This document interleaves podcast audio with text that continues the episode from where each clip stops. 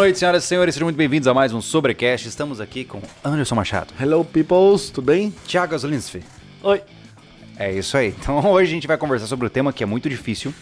Eu diria que é um dos temas que tem tido mais evidência nos tempos atuais, porque os grupos de família estão fora de controle, Anderson Machado. Todos. Muito. São notícias até de como curar o coronavírus com chá de gengibre com limão, entendeu? Isso me lembrou no- na época, tu não sei se teve em Campo Grande, 2004, 2005, um surto de conjuntivite. Hum, não, não aí, lembro. Aí eu lembro de um primo, cara, um primo, um primo chegado. Ah, porque recomendaram passar a água da, da maçã no olho. Pós passe e peste. Mano, cara, foi Que loucura feio, tá? isso aí, cara. Foi feio, parecia um sapo com olho esbugalhado a, a assim. maçã é, é É ácida, né? Que Então, loucura. Já, o- naquela época o fake era assim, era, o vizinho chegava assim, faça isso e você vai ficar bom. Caraca. E o cara entrou no fake. Ó, uma coisa importante, é, a gente vai brincar bastante nesse podcast, mas ao mesmo tempo a gente vai falar sério também, porque a, a capacidade de você coletar informações que sejam relevantes e que sejam verdadeiras, ela vai definir sua vida, pô. Se você é um cara que está se preparando para as diferentes dificuldades, mas você está se alimentando de informações sem uma fonte fidedigna, você pode estar gastando dinheiro à toa, né? Eu, eu, eu vou falar eu vou falar muito mal da tsunami suposta que ia acontecer, peço desculpas aos amigos que se ofenderem, mas é vai ser base da nossa, discuss, da nossa discussão hoje, pô. O cara fala de uma probabilidade de 0,1% de uma tsunami e de repente tem um bando de gente preocupada com uma tsunami. Cara, as chances de você cair e bater a cabeça no banheiro são muito maiores do que essa tsunami chegar. Então, Mas antes da tsunami, tiraram os graves do- dos microfones, o que, que houve? Grave? Tá seco, cara. não, tá tudo bem. Tá bem seco. Como é que tá o É. som aí, pessoal? Ah, é isso, dá, dá um feedback pra gente. Você quer que eu aumente o grave aqui? Veja se não é o teu Não, se vocês meu- de repente mexeram. Não, de repente teu fone tá desconectado. Não, é o de vocês também. É? Tá tudo fininho. Fininho. Tudo com médio, muito médio. Não, Eu vou o dar- fone teu, vê se não tá desconectado. Eu vou dar uma olhada rápida, mas antes de mais nada, eh, antes da gente começar essa discussão, que vai ser bastante interessante, e ela vem também como uma, um gancho aí do vídeo que nós lançamos na terça-feira. Ontem, nós lançamos um vídeo sobre. Opa, você tá mexendo no plug principal, né? É isso aí. Ahn, O som tá legal. É da mesa. eu já vou lá. Ah, nós fizemos um vídeo no- sobre o Primitive Technology, porque ele parou de produzir vídeos, a nossa visão sobre aquela questão de roubo de, de, de vídeo e aquela coisa toda. E rolou uma discussão muito interessante sobre o assunto, né? Vou deixar o pessoal apreensivo só pra aguentar todo mundo. A gente também vai parar de fazer vídeo. É.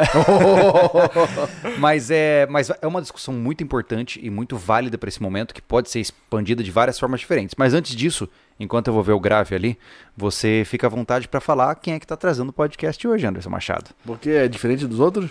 É, é super diferente. Uau! Bom, vamos lá, vamos lá. Pessoal, vamos agradecer, de- de ser, como sempre, né, a Invictus aí que tá com a gente aí. Todas as nossas, todas as nossas iniciativas já há bom tempo, né? Desde o, da libertação, do sobrevivencialismo neste mundo, tá? Ah, quem acompanha o, projeto Refúgio, é um, a gente tem uma parceria à parte com a Invictus lá, que ele é o patrocinador oficial. Projeto, Do projeto- Container. O refúgio já se foi. Eu tenho que tirar o nome projeto, quando eu falo projeto eu falo Refúgio. É base, Base, container. É base é. container. É que é muito projeto, né, cara? Nossa cabeça fica nossa, pilhada. É muito projeto. É então, verdade. Então, assim, ó, pra você, por que eu tô falando da base container? Porque lá a gente tá com essas vestimentas da Invictus, Sim. modo full. Então, se você curte, dá uma passadinha no site dos caras lá, também dá uma moralzinha, que é assim que funciona a máquina. Também tem a Palácio, né? É verdade. As ferramentas. Ah, acabamos de soltar um shorts. Shorts? Shorts? Foi Shorts. ontem, é, soltamos, soltamos um shorts. Mas Ah, é mais um bermudão, assim. é. Isso, é. Da, de uma parafusadeira, parafusadeira que eles estão lançando aí, da marca deles, bem legal também.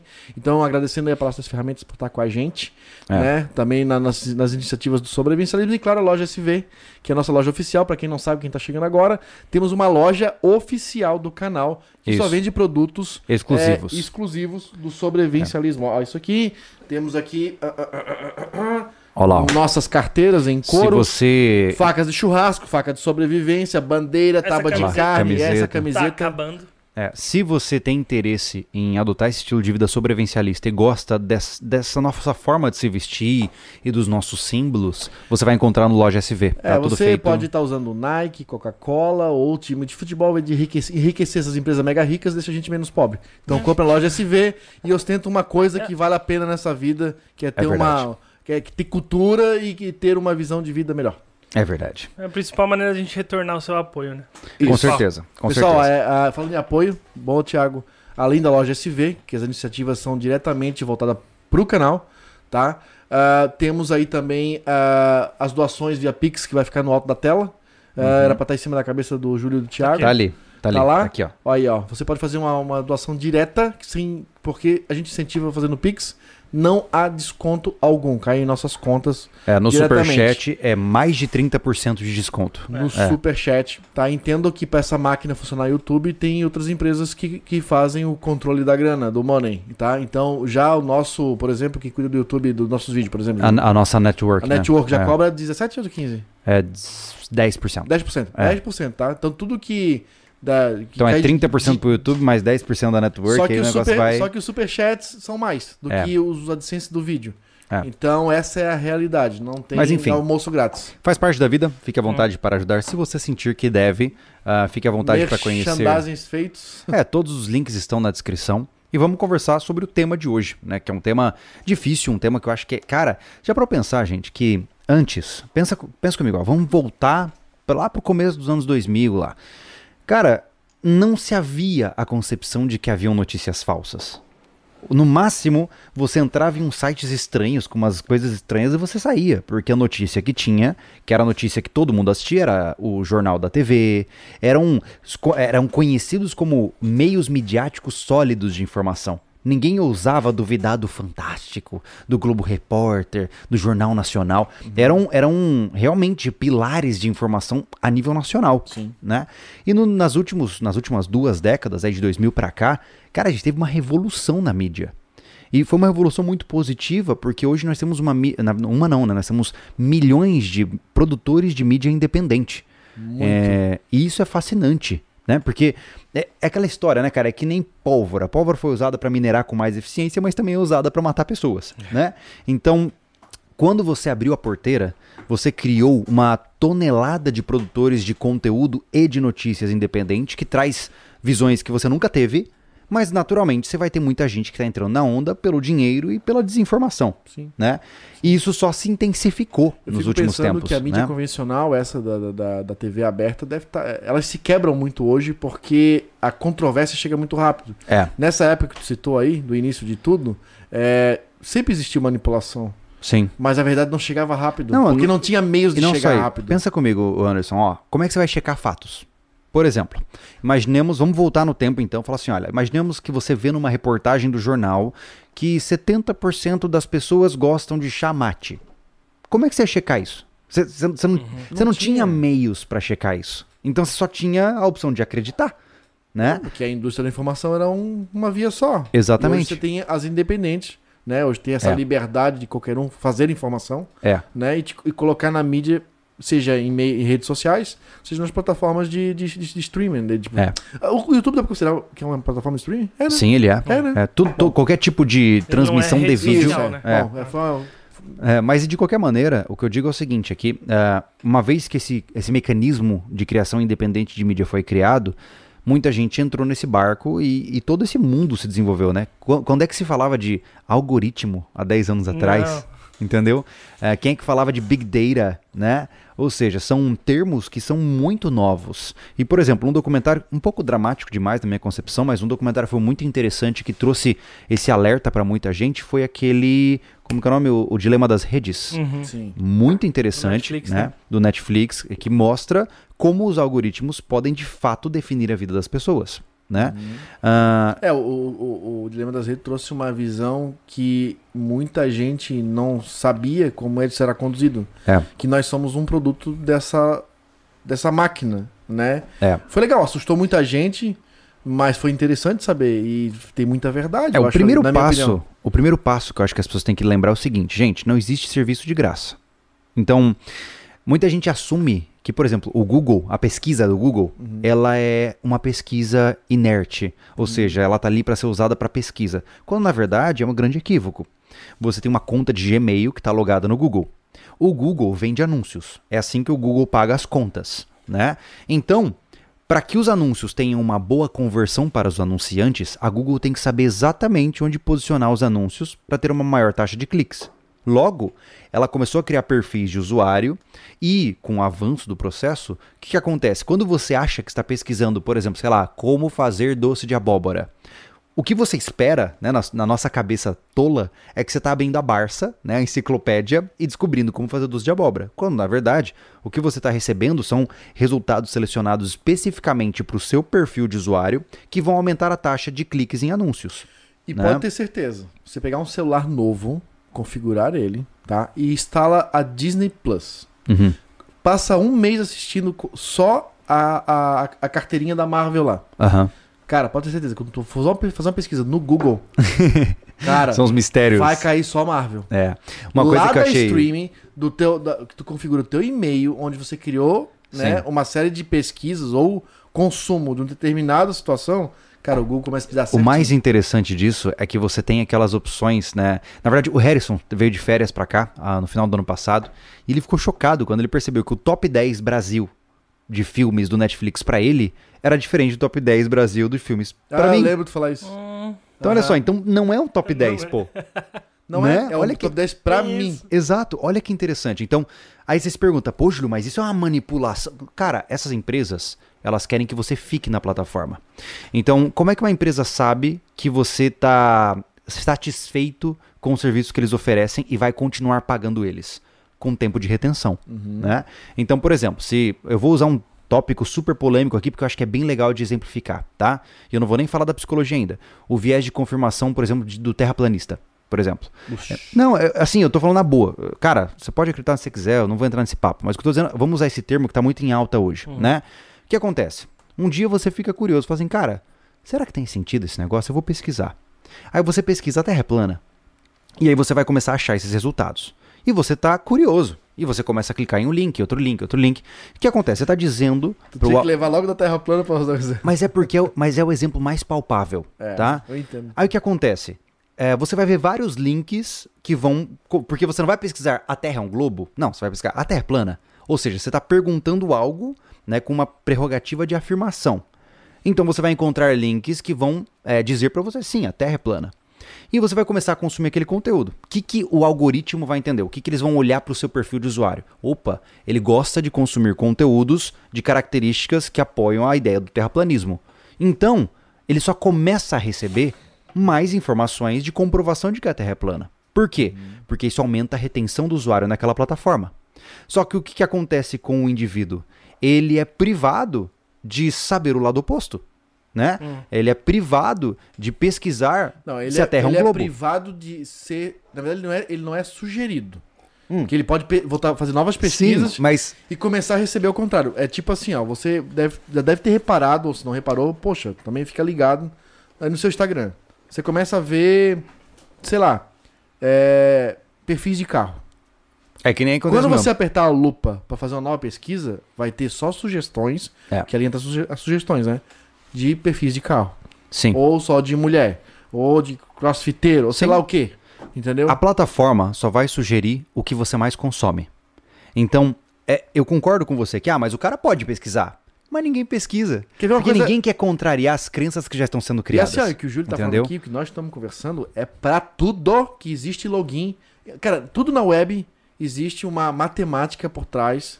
Essa. Que é, é, no tempo que não existia internet, era uma pesquisa feita, né? De uma média de pessoas. Hoje Sim. existe uma máquina super inteligente que faz tudo sozinho. É. O Spotify é a mesma coisa. Mas olha só, Anderson, sabe As qual é o problema? Que ela, que, ela, que, ela, que ela formam, pra mim, não é a mesma pra ti. Porque ela pega a minha sequência de Sim. músicas e forma lá os anos 80. É que o problema 70, principal rock. tá em a gente entender que nós não temos como ganhar a competição contra o algoritmo. Porque ele usa de mecanismos que eu diria serem considerados de desonestidade intelectual. Por quê? Geralmente, você acredita em uma coisa, certo? Vamos usar novamente o exemplo da Terra plana porque fica bem claro. Você acredita que a Terra é plana. Você, por mais que você. Você não. Não, vamos, vamos, né? Enfim, ilustrar aqui. Tô brincando. Cara, você não vai querer ser contrariado. Porque é natural do ser humano, isso é psicologia, comportamento. Você não quer mudar de opinião. Uma vez que você assumiu uma posição, dificilmente você vai retrair dela. Uhum. Porque tem uma série de mecanismos aí. Tem o seu ego te protegendo, você nunca quer estar errado. Uhum. Isso é um mecanismo de proteção da sua saúde mental. Uma vez que você decide, esta caneca é branca, se alguém te provar ego, por A quer- mais quer B. defender o teu conhecimento. Isso, e se alguém te provar que essa caneta é que é preta e você está equivocado, vai ser muito difícil para você aceitar.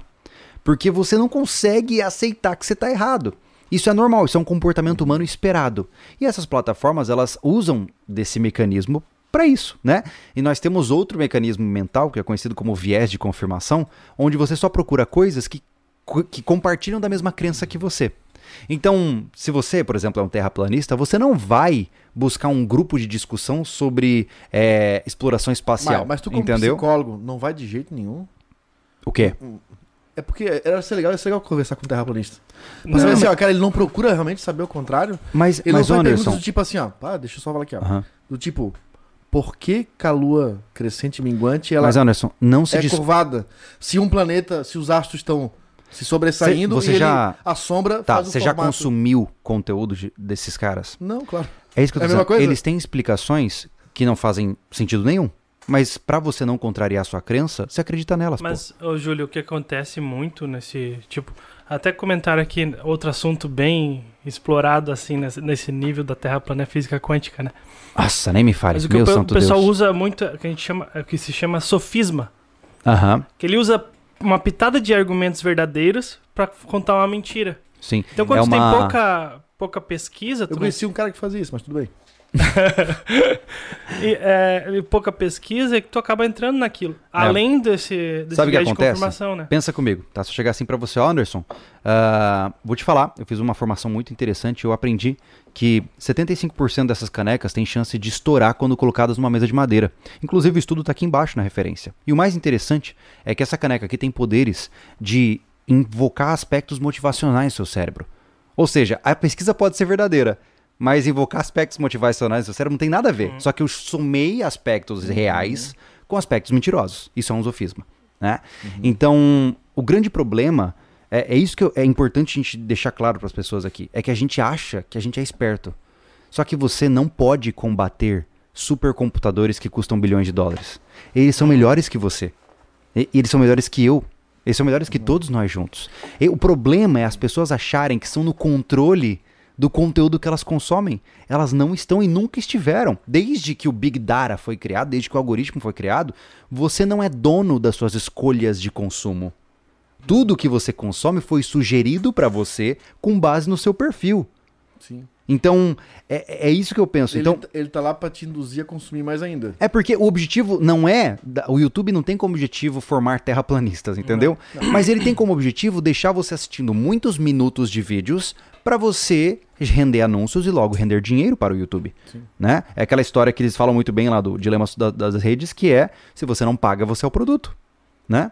Então, a primeira concepção que nós temos que entender é o seguinte, gente. Você não tem controle sobre as suas necessidades de consumo de conteúdo. É, é aquela história, é o primeiro passo para assumir um vício, né? Entender que você é doente. Isso só vai Certo? mudar se você mudar a sua necessidade de consumo. Fato. Voltando pro, pro fake, né? O YouTube, se o YouTube hoje é o que mais entrega, a máquina tá lá pra trabalhar. A empresa tá lá pra ganhar dinheiro. Sim, Então, o servidor tá lá pra receber e tem quem dá pra ele todo tipo de notícia, as verdadeiras sim. e as falsas. E esse, esse, esse algoritmo só vai mudar de fazer essa, essa matemática se você mudar é, a sua forma de consumir conteúdo. O Júlio, por exemplo, é um cara que só, só consome con- é, conteúdo destrutivo. Logo, não vai aparecer uma mulher dançando funk de short curto pra ele. É De verdade. je- não vai de jeito Cara, maneira. Abre o meu Instagram. Eu, eu até abro aqui na tela para você, só o vai incrível, aparecer. o incrível que o algoritmo ainda tenta, bota uns assuntos aleatórios pra Sim. ti, ele tenta, porque tem alguma É. coisa a ver. Tipo, se ele botar uma sobrevivencialista, Sim. pelada. Não é, o Júlio não consome. é, eu tô citando um Aham. contexto. Ah, consome é, uma, é, conteúdo de pessoas nuas. Mas porque tem, ela tem uma ligação com uma, uma cultura. O cara gosta de acampar. Gente, Aí o YouTube é. sugere uma mulher pelada no mato. Tanto que. É, tanto que. é, claro, isso aí já estamos falando de clickbait, que nós vamos entrar nesse assunto mais à frente. Né? O Júlio viu, tava. O Júlio vive pesquisando várias coisas pelo mundo inteiro. E ele descobriu um canal recentemente, legal, o canal até bomba, mas é uma mulher sempre sensualizando na thumb. A thumbnail, pra quem não sabe, é, é aquela capa do vídeo que você vê. É a miniatura, né? A miniatura É. com uma- as, as- as letras dentro do próprio, foto, da própria foto, né? Porque quando a gente constrói o vídeo tem a thumb meio, que é essa Sim. foto, e tem o título do vídeo que vai embaixo. Se, se você reparar, sempre é diferente. E ele viu esse canal com essa mulher sempre é, vestida muito sensualizada, ou com a costa nua, ou Sim. com a bunda quase de fora. Então, existe também esse... E o Sim, YouTube- existe esse cross. E É. se você procura canais com sempre com essas thumb meio que te chama atenção, o. YouTube vai te, vai te É porque, assim, mandar gente, sempre. Mais uma vez, é, eu devo enfatizar isso aqui. O YouTube não quer corromper a sua alma e criar uma nova ordem mundial. Eu Não. falo YouTube, não YouTube, YouTube, Instagram e É, tudo mais, né? o algoritmo, né? Ele quer que você continue utilizando aquele sistema. É isso. Então ele vai sugerindo aspectos que são próximos do seu padrão de consumo. Colou, ele vai continuar sugerindo. É tá? como a, a gente tem uma loja e é que o produto que mais vende é a carteira. A gente vai induzir mais a venda de carteiras. Exatamente. É, é assim, É. né? Pra você entender. Então, basicamente, essa é a concepção. E, dito isso, né, entendendo que nós é, podemos cair em armadilhas de, de bolhas virtuais, ah, o segundo passo é aquela história. Toda ferramenta pode ser usada para o bom ou para o mal. Né?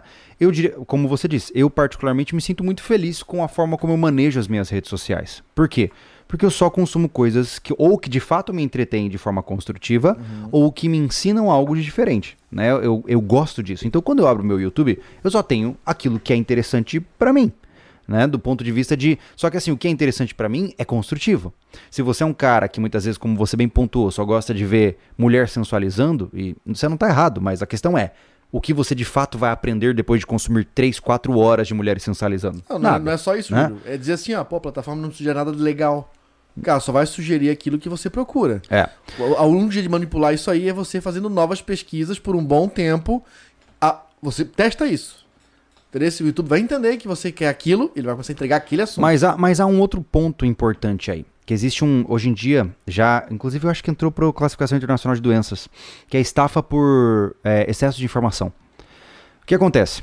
Quando você morava numa cidadezinha pequena e só tinha um jornal nacional para saber o que estava acontecendo no mundo ou os jornais impressos, você tinha pouca informação para e o rádio, é, você tinha pouquíssima informação para saber o que acontecia no mundo, né? Você não tinha como se afundar em uma quantidade gigantesca de dados. Hoje você tem uma abundância de dados e todos eles querem tirar uma lasquinha do seu tempo, né? E naturalmente, se a pessoa se deixa é, ser consumida é, nesse sentido, se ela se deixa levar e começar a consumir toda essa informação que é apresentada para ela, ela pode entrar num- numa síndrome de estafa de informação, onde basicamente ela, o cérebro dela tá tão cansado de aprender alguma coisa que ela deixa de aprender qualquer coisa. Né? Olha que interessante, é aquela, é aquela falácia é, egocêntrica. Ah, eu leio 30 livros por mês. Desculpa, mas só tá querendo tentar dizer que sua genitália é grande, porque isso não funciona. Né?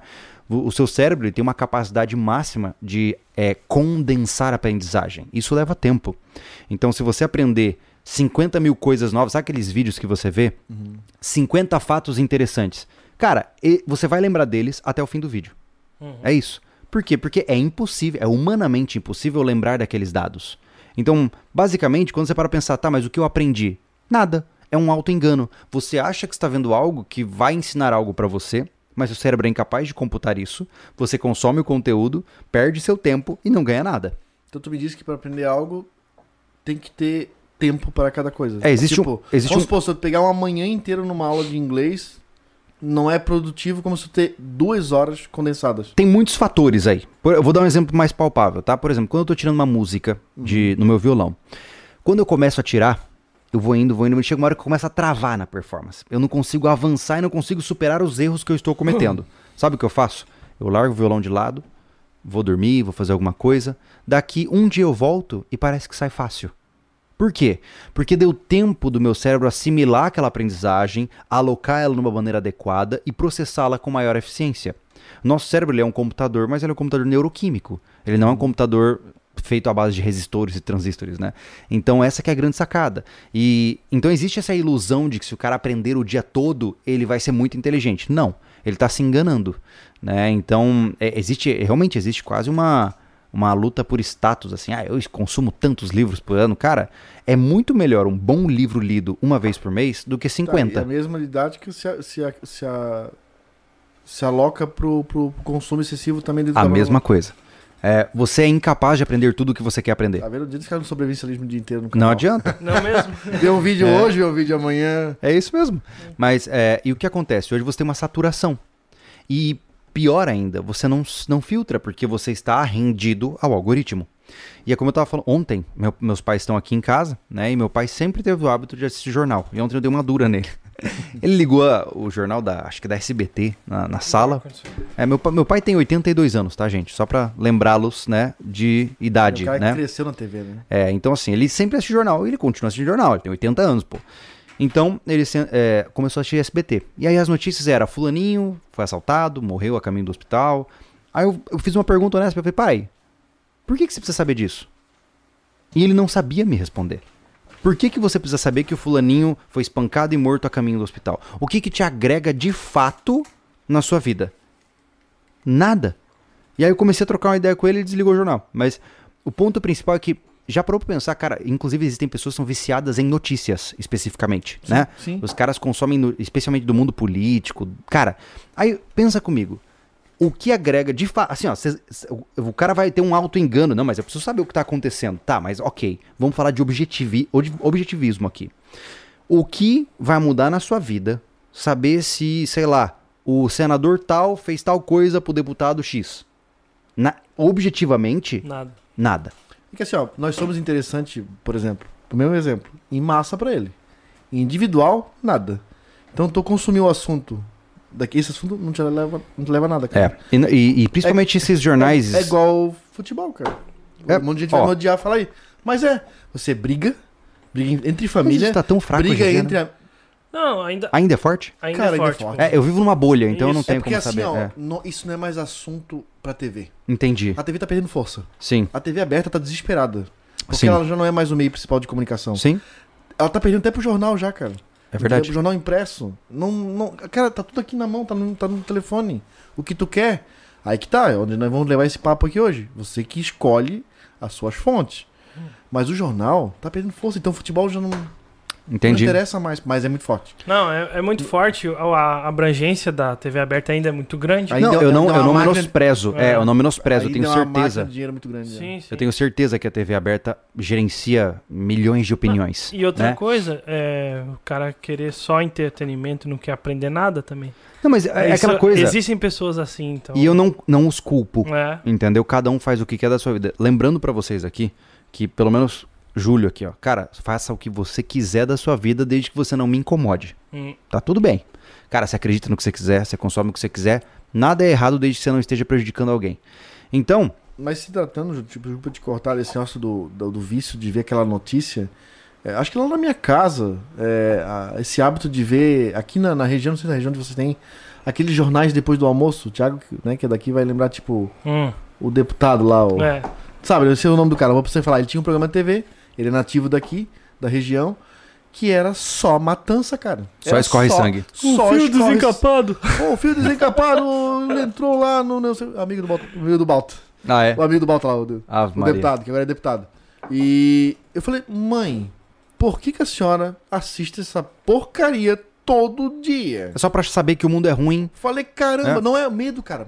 Isso traz um medo, tu tem noção? É. É, igual a gente fala dos profetas do Apocalipse. Aquilo Sim. ali é profecia do Apocalipse É, total. eu acho importante puxar. Esse é um gancho Porque legal. vive com medo, cara, a pessoa. Gente, uma das ferramentas. Existem duas ferramentas.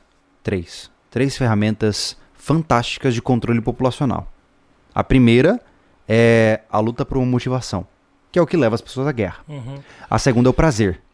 Mulheres peladas, homens pelados. E a terceira é o medo. Né? Esses são os três grandes motivadores da humanidade. Todo e qualquer regime totalitário, autocrático, ditatorial, seja lá o nome que você quiser, usa de um desses três artifícios para controlar pessoas. Por que, que eu fiquei tão incomodado com esse processo da pandemia que nós tivemos? Porque, independente de- dos fatos propriamente dito, no que tange a divulgação das notícias, havia constantemente o ímpeto de despertar o medo. E isso me incomoda. Porque quando a gente tá com medo, a gente não faz o certo. A gente faz o que falam pra gente. Certo? Se alguém aponta uma arma pra você e fala assim, eu vou te matar se você não fizer o que eu quiser, você vai ficar com medo e vai obedecer. É basicamente isso que acontece, obviamente, respeitando as devidas proporções. Uma pessoa que está com medo, ela não usa a lógica, ela usa a emoção. Então ela tá com medo. Eu tô com medo de morrer, eu não quero deixar minha família, meu filho vai estar aqui, ai meu Deus, socorro. O que, que eu faço? O que, que eu faço? E a emoção com insegurança, Isso. O né? que, que eu faço? Compra esse curso aqui que você vai salvar. Ai, tá bom. Pronto, comprou o curso. Entendeu? Então o problema de você cultivar o medo em você ou nos seus familiares é que você deixa de utilizar do pragmatismo, da- do, do uso da lógica e da racionalidade, e você começa a entrar no emocional. E o emocional, cara, ele é muito injusto.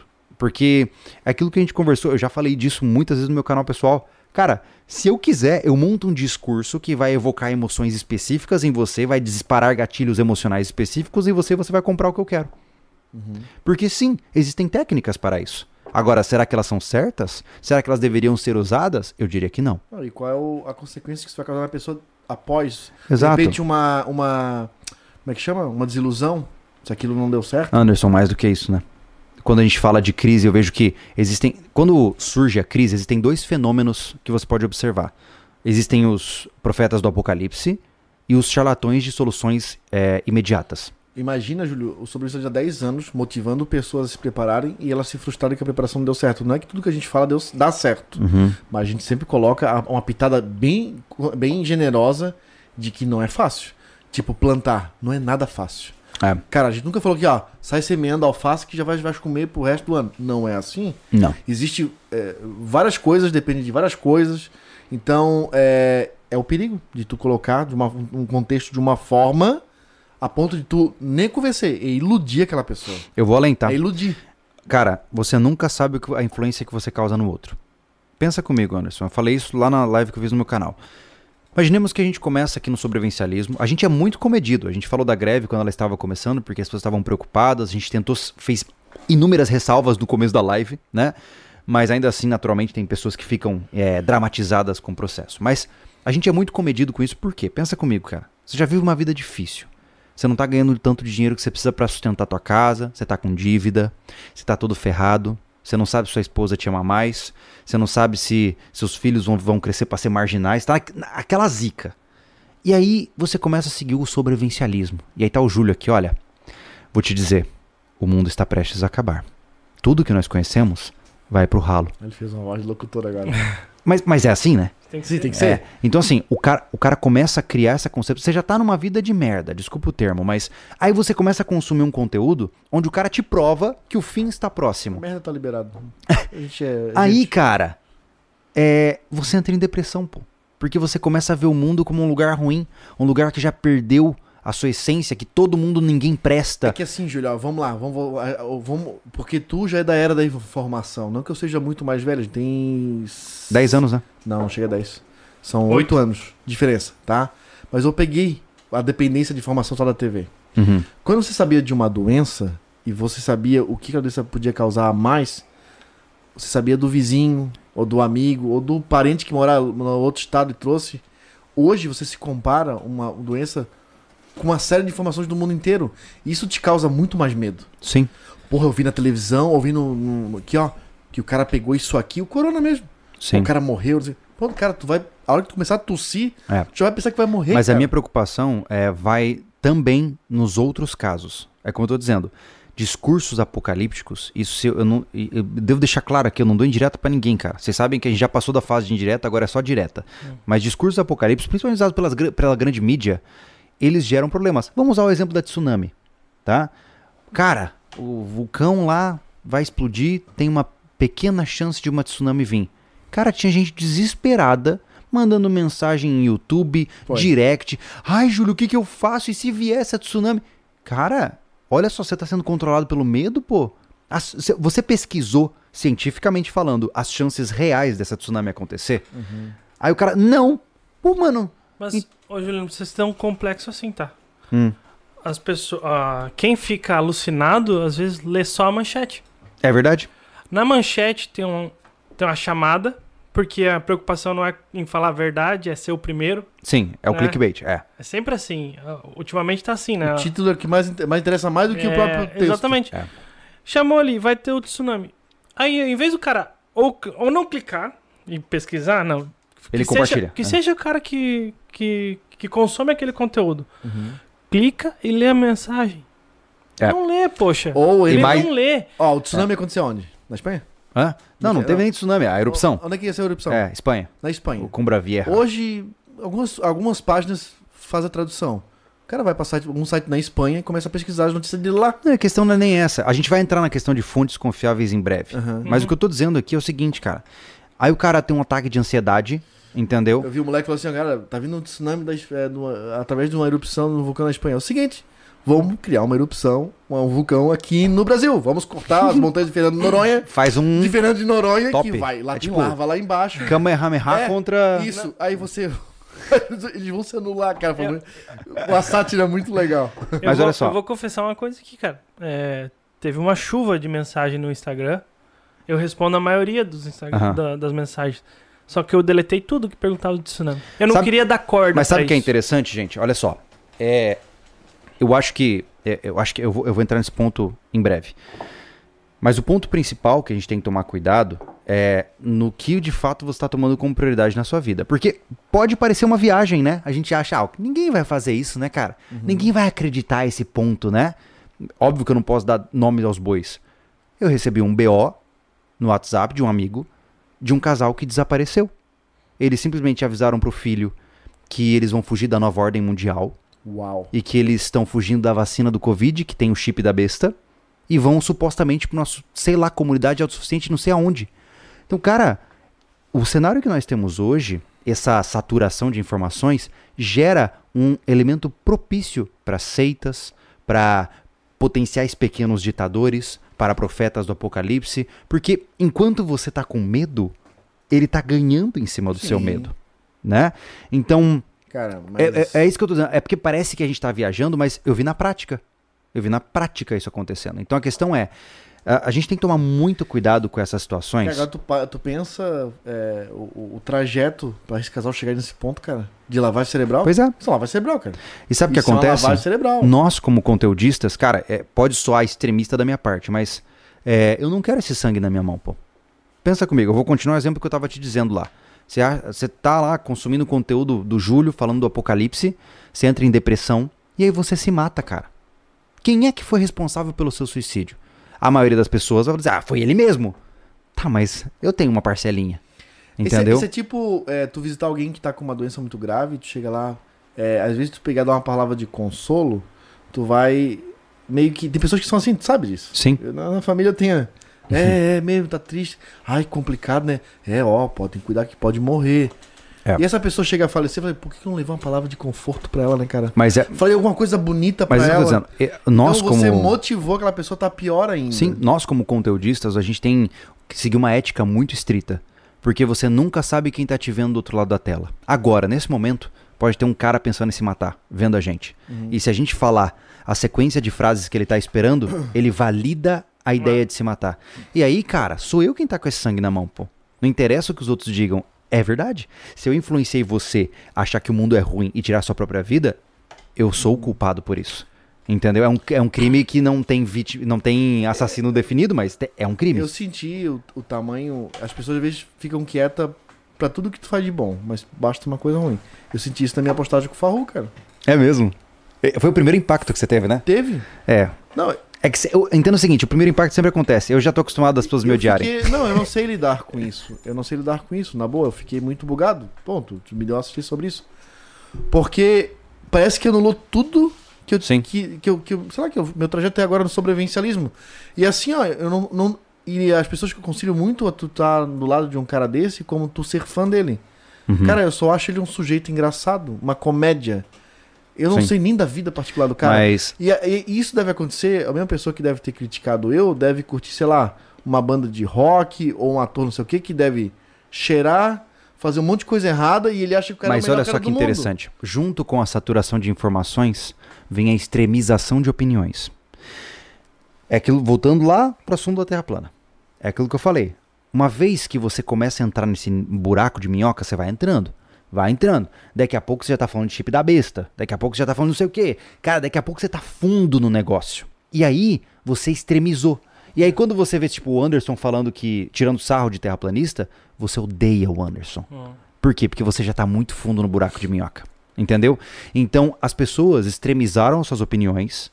E é aquela coisa, Anderson, você é. Cara, você é perfeito. mas se você fizer uma coisa que tá errada, eu te odeio.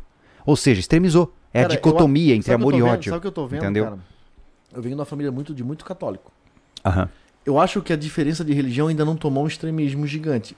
E coisas desse tipo estão tomando Sim. o sangue, cara, das pessoas. E o mais interessante sabe? é que Ideais modernos, sabe? E o, o- e o interessante É é que não é um isso. vício, não é um vício só servil, é um vício proativo, no sentido Uhum. seguinte: as pessoas não só consomem o que é sugerido, mas elas exigem que seja produzido. Por exemplo, aconteceu a crise do Afeganistão. Cara, o que teve de mensagem de gente falando, Júlio, o que você faria se isso chegasse no Brasil? As pessoas querem que você fale sobre aquilo. Sim. A tsunami, ai, fala sobre a tsunami. E aí, cara, mas aí entra a ética do comunicador. É claro, gente, que seria fantástico no dia que falou da tsunami eu fazer um vídeo às pressas falando que você tem que se preparar para uma tsunami. É óbvio que. Cara, seria incrível, a gente ia ter centenas de milhares de visualizações. Mas vem a ética do comunicador de não virar urubu em cima de notícia que não tem nada a ver. Assim como, mano, você viu o vídeo, cara? Gente caindo de avião lá no Afeganistão, pô. Se está telando, morrendo, Cara, guerra. o- ó, Você falar, acha o- que eu vou fazer um vídeo pra aproveitar o hype com- disso? Não, e com isso, esse negócio do Afeganistão foi muito engraçado. É, tu deve ter pego. Não sei se tu pegou isso, também tem da sugestão do. Tu também. É bem limitado o teu consumo dentro do Instagram. Mas junto com esse negócio do Afeganistão, teve esse negócio da mulher afegã. De, do respeito à mulher e tal. Cara, os Instagram da mulherada no Brasil era tudo a respeito das mulheres lá do Afeganistão. No geral, Afeganistão. Cara, de uma hora pra outra eles pegam uma causa, cara, e começam a trabalhar em cima daquilo. Mas sabe o que é interessante? Esse, existe essa construção de hype, né? Antes, tudo bem? Eu achei que eu tava com o, com o microfone sem fio ainda. Excesso de trabalho. É, mas aí que tá. É, essa construção de hype. O que é o hype, né? Como todo mundo fala. E eu acho que não tem um termo mais apropriado pra falar, porque o mais próximo disso É o seria alta. é o, o- a excitação, né? É. E, e excitação em português soa muito erótico, né? Porque você está excited. Tipo, eu tô, nossa, eu tô animado. No Brasil seria talvez. É o essa, alta do YouTube que É, o pessoal fala, é só o hypado do negócio. É o hype, né? Não, Só que acontece. Pessoas, ah, o que eu acho engraçado? A influência que esses hype estão criando são pessoas que não têm influência nenhuma. Né? Que eu, eu Mas- sigo, mas, eu sigo, mas eu aí que- sigo mas pessoas aí- que não têm influência ah, nenhuma, tipo parentes. Né? mas é aí que e entra. pessoa, aí entra esse negócio da mulher afegã, que é tipo, foi um protesto feminista de, de respeito à mulher. E um monte de gente vai criticar agora. Mas vamos lá, eu não tô bem informado sobre isso. Mas eu vi que até a minha irmã postou Mas, sobre isso, Anderson, cara. olha só. falei, Caramba, pô. É que a questão é a seguinte, vamos com calma. Isso é explicado comportamentalmente. Existe um, um fenômeno que é a necessidade de aprovação social. Por exemplo, eu, vou usar um termo ainda, um tema ainda mais polêmico, tá? Que é a fotinha de Facebook aprovando, eh, apoiando a vacina do Covid, tá? E eu não, e- mais uma vez, o meu objetivo Tem aqui isso? tem. Eu não vou aqui falar da vacina. Eu estou falando do comportamento. O que, que acontece? Toda a sua família que está no Facebook trocou a fotinha para apoio da vacina. Você é o único que não, não trocou. Se você não trocar, você vai ser desaprovado por todos os seus familiares. Isso não é bom para você. Todos os seus amigos colocaram, você vai ter que colocar. Então, é, aí você diz assim: não, eu, não, eu sou independente. Mentira, não é. Ah, Todos nós precisamos de aprovação social. Então o que acontece? Você, para ser incluso no grupo, para você não virar um objeto de escárnio, ou seja, uma pessoa que vai ser criticada e, enfim, odiada, você, entre aspas, se rende para seguir aquele processo. Seja ele justo ou não. E eu não tô aqui criticando é, a, a, a veracidade ou não. Entenda que existem inúmeros experimentos sobre isso. Ah, o efeito Dunning-Kruger, a gente já falou sobre isso no canal. Já. Uhum. Tem É vídeo bem sobre interessante. Tem um outro efeito que eu não vou lembrar o nome agora também. Caramba, oh, não vou lembrar.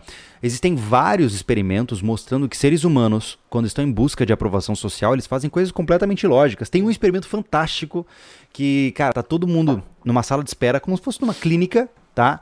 E aí tem uma porta que começa a sair fumaça por baixo da porta. Ah, já vi isso aí. É legal.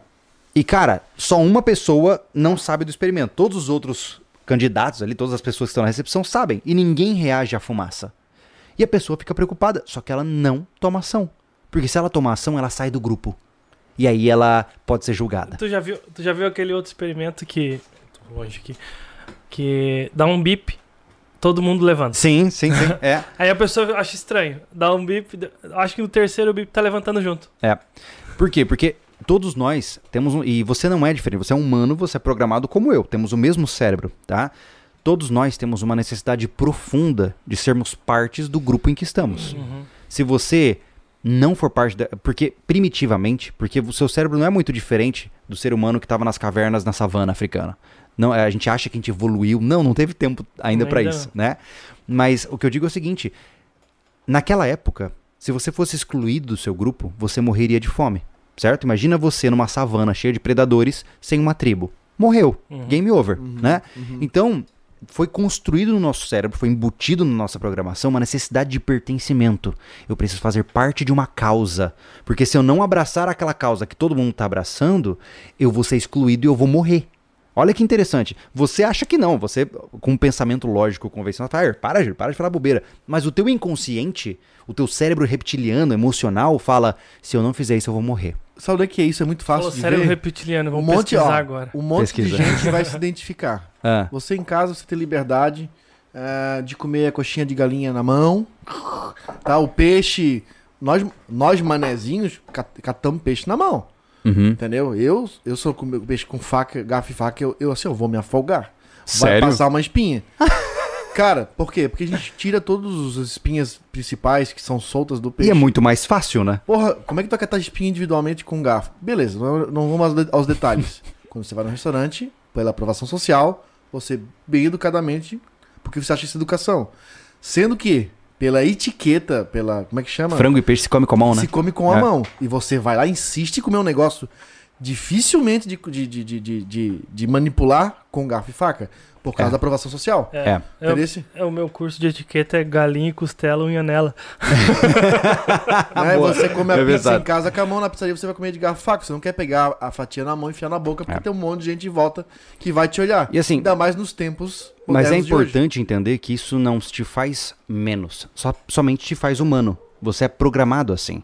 Então, pensa comigo, a gente junta interesse comercial de compor- cor- corporações gigantescas com supercomputadores, com algori- algoritmos super complexos. A gente junta a, a intensidade de conteudistas que querem lucrar em cima do clickbait. A gente junta uma série de mecanismos comportamentais que a gente já tem e não consegue evoluir. E você se torna massa de manobra. Sim. Uma, uma, uma, uma armadilha. Tá? Uhum. O pessoal falou. Eu vi alguém aqui falando sobre ser antissocial. Tô nem aí. Elas, elas confundem ser introvertido extremo com antissocial. Uhum. Porque é, é, o- é o que. É assim, ó, escreveu assim, né? Ah, só que assim, ele fala, sou antissocial. Ele não conversa conosco aqui, ao vivo. Mas ele tem uma comunidade no jogo que ele joga online. É porque Entendeu? o Ele acha que é antissocial. antissocial. É que assim, o antissocial socializa com antissociais, logo ele está em uma comunidade que o torna socializável. Entendeu? Então, a, a concepção. Entenda o seguinte, gente. O eremita geralmente possui traumas severos ou possui alguma disfunção cognitiva. É, não, não é possível você atestar sanidade mental, e eu tô dizendo isso com, é com autoridade. Cara, Tem nossa, caso. Tem se- né? Olha assim, vou te dizer que até onde eu pude observar, e eu posso pesquisar mais profundamente sobre isso, eu nunca vi um caso de eremita que não houvesse trauma consolidado. Ele teve uma motivação pra ser limite. Exato. E geralmente essa motivação é um, um, um input negativo, é um trauma, tá? É uma grande frustração, uma, grande decepção. um- assim como uma pessoa com depressão opta por uma série de traumas Sim. ficar trancada num quarto escuro. Exatamente. Então, assim, é, seres humanos são, por definição, seres sociais. Por mais que você queira ser o descoladão legalzão que não segue regras, você vai encontrar um grupo de legais, legalzões que não seguem regras. Porque você é um ser social. Não é à toa que no sobrevivencialismo a gente já, por inúmeras vezes, ficou batendo na tecla. Para com essa viagem de lobo solitário. O ser humano sozinho, em cenário adverso, morre. E se você não concorda com isso, me prove o contrário. Porque, historicamente falando, nunca houve é, um indivíduo que prosperou sozinho é, a, contra todas as chances do, do, do ambiente. Pode entendeu? ser duro agora? Que é o Fique à seguinte, vontade. O cara que vem perguntar, ou criticar, ou duvidar que o lobo solitário que a gente fala que não funciona, Uhum. o cara vem e pergunta pra nós: Não, mas eu vivo assim, cara. Ele tá querendo pertencer ao nosso grupo. Sim, exatamente. mas, Ele tá mas sendo hipócrita, não tem gente, jeito. não, é- cara, é como eu tô dizendo, a gente tem que tomar muito cuidado. Primeiro passo é entender que é inevitável, e o segundo passo é entender como você está fazendo. O cara que gasta, sei lá, não sei quanto custa, sei lá, 200 reais numa camiseta oficial de um time, o que, que ele quer fazer com aquilo? Não é que ele quer patrocinar o time, o time não precisa daquele dinheiro. Sim. mas ele está querendo pertencer a um grupo que torce para aquele time. Exatamente. Isso é como eu tô dizendo, isso não faz dele al- alguém ruim, só faz dele um ser humano. O problema é que hoje existem dispositivos que podem bagunçar essa nossa percepção e nos colocar no que eu chamo de pira errada, Uhum. né? Que é a ideia do terraplanismo, de, de, enfim, nova ordem mundial, que são piras erradas, pô. São comunidades que se sustentam entre si em bolhas muito fechadas e que não estão dispostas a debater argumentos que são baseados em racionalidade e evidências Cara, científicas. nessas horas eu amo a minha ignorância, cara. é sério, cara, porque a vida já nua e crua, individual Uhum. e si própria já é tão difícil É. de, de lidar, cara, e ficar é, com medo, com receio, e no pânico com essas coisas externas totalmente fora do nosso alcance. É, muito- eu acho muito. Cara, eu acho muito louco isso. Mas é aí que entra, Anderson, essa concepção que é muito importante. Agora a gente talvez pode começar. A gente falou do problema. Agora a gente tem que solução. começar a falar da solução, né? Eu, durante o ano de, de eleições lá, dois- foi 2018? Isso. É, né? Uhum. Ah, eu falei, cara, eu preciso estar dentro disso, é um assunto importante, eu preciso fazer parte disso. E eu mergulhei de cabeça nesse mundo Foi. né? E me deixou doente, pô. Me deixou preocupado, me deixou triste. E depois que passou todo esse processo, eu falei, cara, sabe de uma coisa? Eu vou começar a exercitar uma outra forma de pensar, que é, é, o que eu chamo de alienação forçada. Hum. O que, que eu faço hoje? Qual é a minha métrica? E é muito louco pensar que eu sou um sobrevivencialista que é alienado. A minha regra é a seguinte, tá? Para evitar a saturação de informações, eu, se a notícia é importante o suficiente, ela chegará até mim. Ou seja, eu não abro o site de notícias. Eu não sigo nada relacionado a notícias. Se ela for importante o suficiente, você vai chegar no escritório e falar assim: Júlio, você tá sabendo de tal coisa? O Thiago vai chegar no escritório e falar tal coisa. Porque se a notícia é muito importante, ela vai durar mais do que uma semana. Então, quais são os critérios que eu uso para definir se uma notícia é relevante para minha vida? Se ela durou mais de uma semana e se ela chegou até mim por pessoas da minha confiança, é porque eu preciso ficar mais, um pouco mais atento. Agora, ficar perdendo meu tempo lendo sites e compartilhamentos de grupos de WhatsApp? Não. Por quê? Porque o meu tempo vale. A cada minuto que eu passo vendo uma notícia aleatória de tsunami vindo pro Brasil, é um minuto a menos que eu tenho para investir nas minhas iniciativas.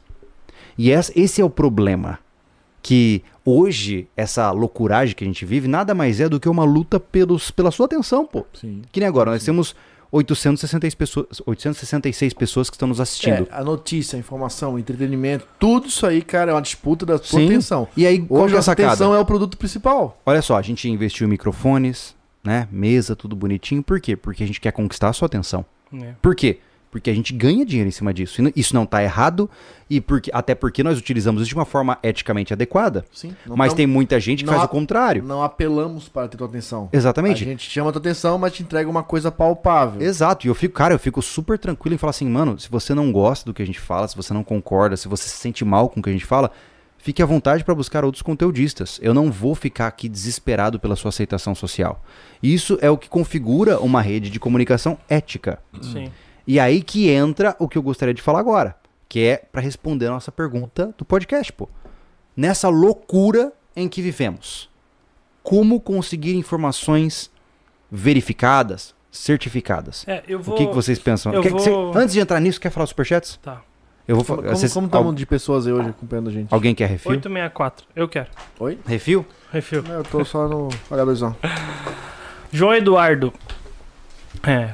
Como conseguir informações? A pergunta que ele colocou e respondeu: seguindo pessoas idôneas e com reputação, como o canal de vocês. Uhum. Também podemos nos informar pela mídia tradicional, desde que leiamos ao contrário do que for escrito.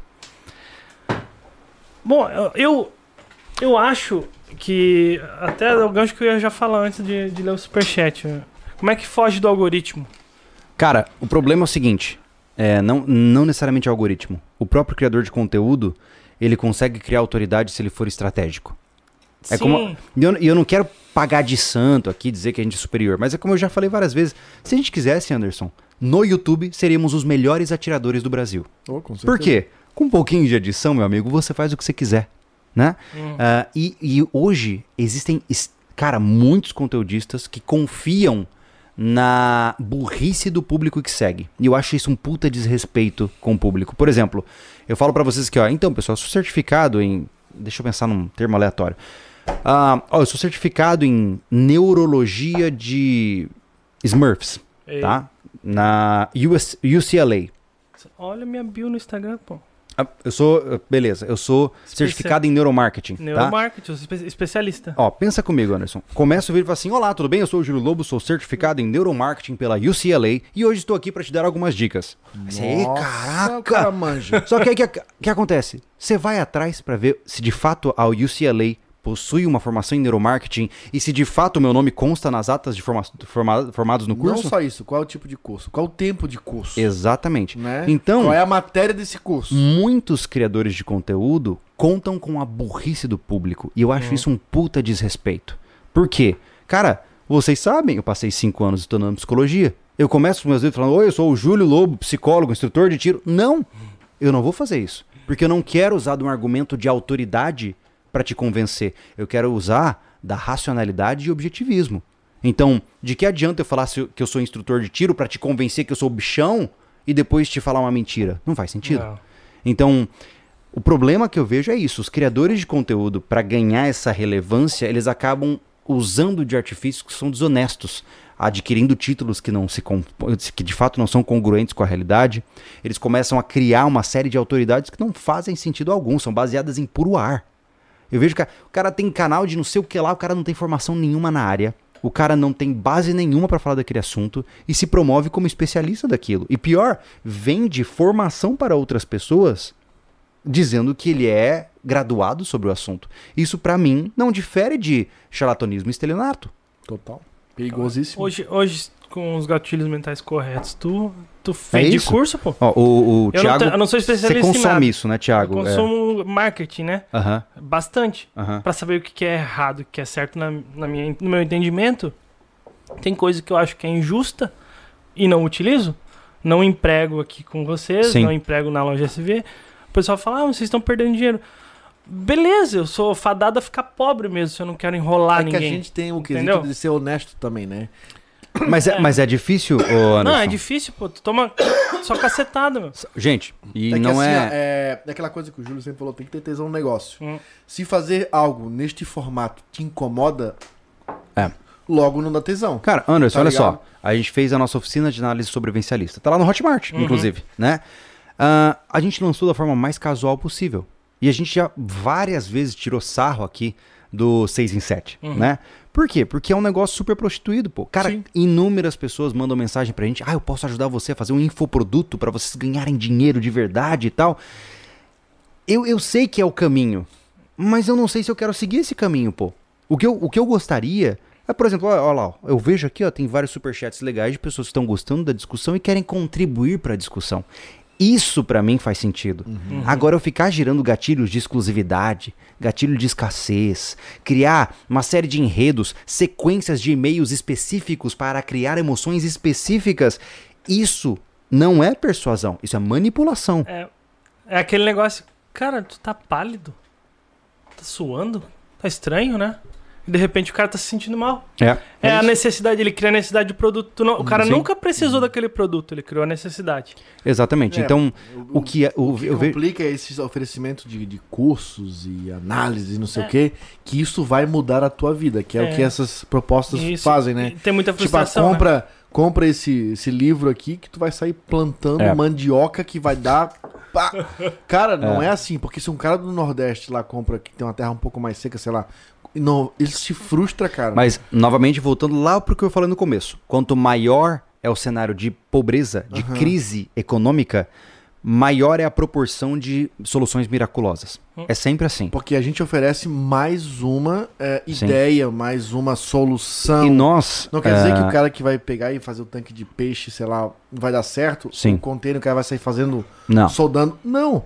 A gente mostra mais uma opção de É, mas- trabalho mas e o é- cara a- vai a- atrás. Essa que é a grande questão. O problema é que não, não é chamativo. Por exemplo, ahn, uma vez que eu vejo ah, o fenômeno das criptomoedas, por exemplo, tá? E é outro assunto tenso, mas enfim, estamos conversando, tá, Sim. gente? Se você se sentir ofendido é porque você precisa fazer terapia. Ah, eu Ou é vejo da- porque você é um desenrolão. também. É, Rolão. nossa, desenrolão. É, eu vejo da seguinte forma: é, quanto maior é o cenário de crise, de dificuldade de ganhar dinheiro, maiores são as propostas de riqueza rápida. né? Antes era a, a aposta da Mega Sena, né? Hoje são as criptomoedas. Ou seja, existe todo um discurso em cima das criptomoedas que vai além do que eu considero ser conveniente e já se torna um aproveitamento associado a isso. Aí você vê um cara com 18, 19 anos, até menos, o cara não tem patrimônio nenhum na vida, ele não construiu nada de valor para si ainda e está gastando todo o dinheiro que tem em criptomoeda. E Eu, ele não está errado, ele faz o que ele quiser da vida dele, mas Sim. será que é o melhor caminho? Será que de fato é a melhor decisão? E quem causa esse fenômeno neste jovem de 18 anos é o conteudista que fala disso.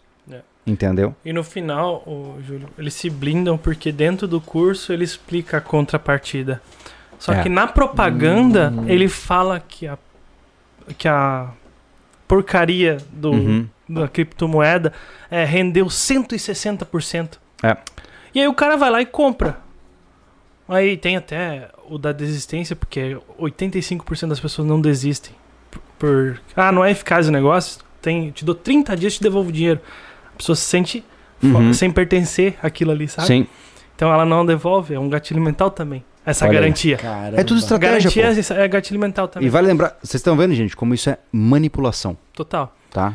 Então o cara não, não consegue chegar lá no curso, que é o propriamente dito, e ele fala, ó, é 160, mas ó, é, é muito volátil esse, esse mercado. Tu pode ganhar, tu pode perder, mas tem que ser muito trabalho pra isso.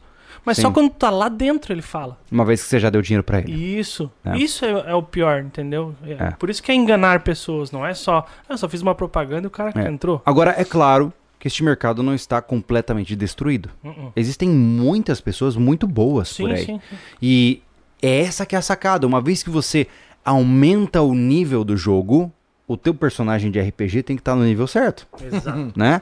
Porque se você entrar no nível 10 numa dungeon de nível 30, você vai morrer. e é isso que está acontecendo hoje. Hoje você tem pessoas que antes só tinham acesso a jornal nacional, não são culturalizadas nem literadas, e de repente se veem num mar de informação. É óbvio que elas não vão fazer as decisões mais inteligentes.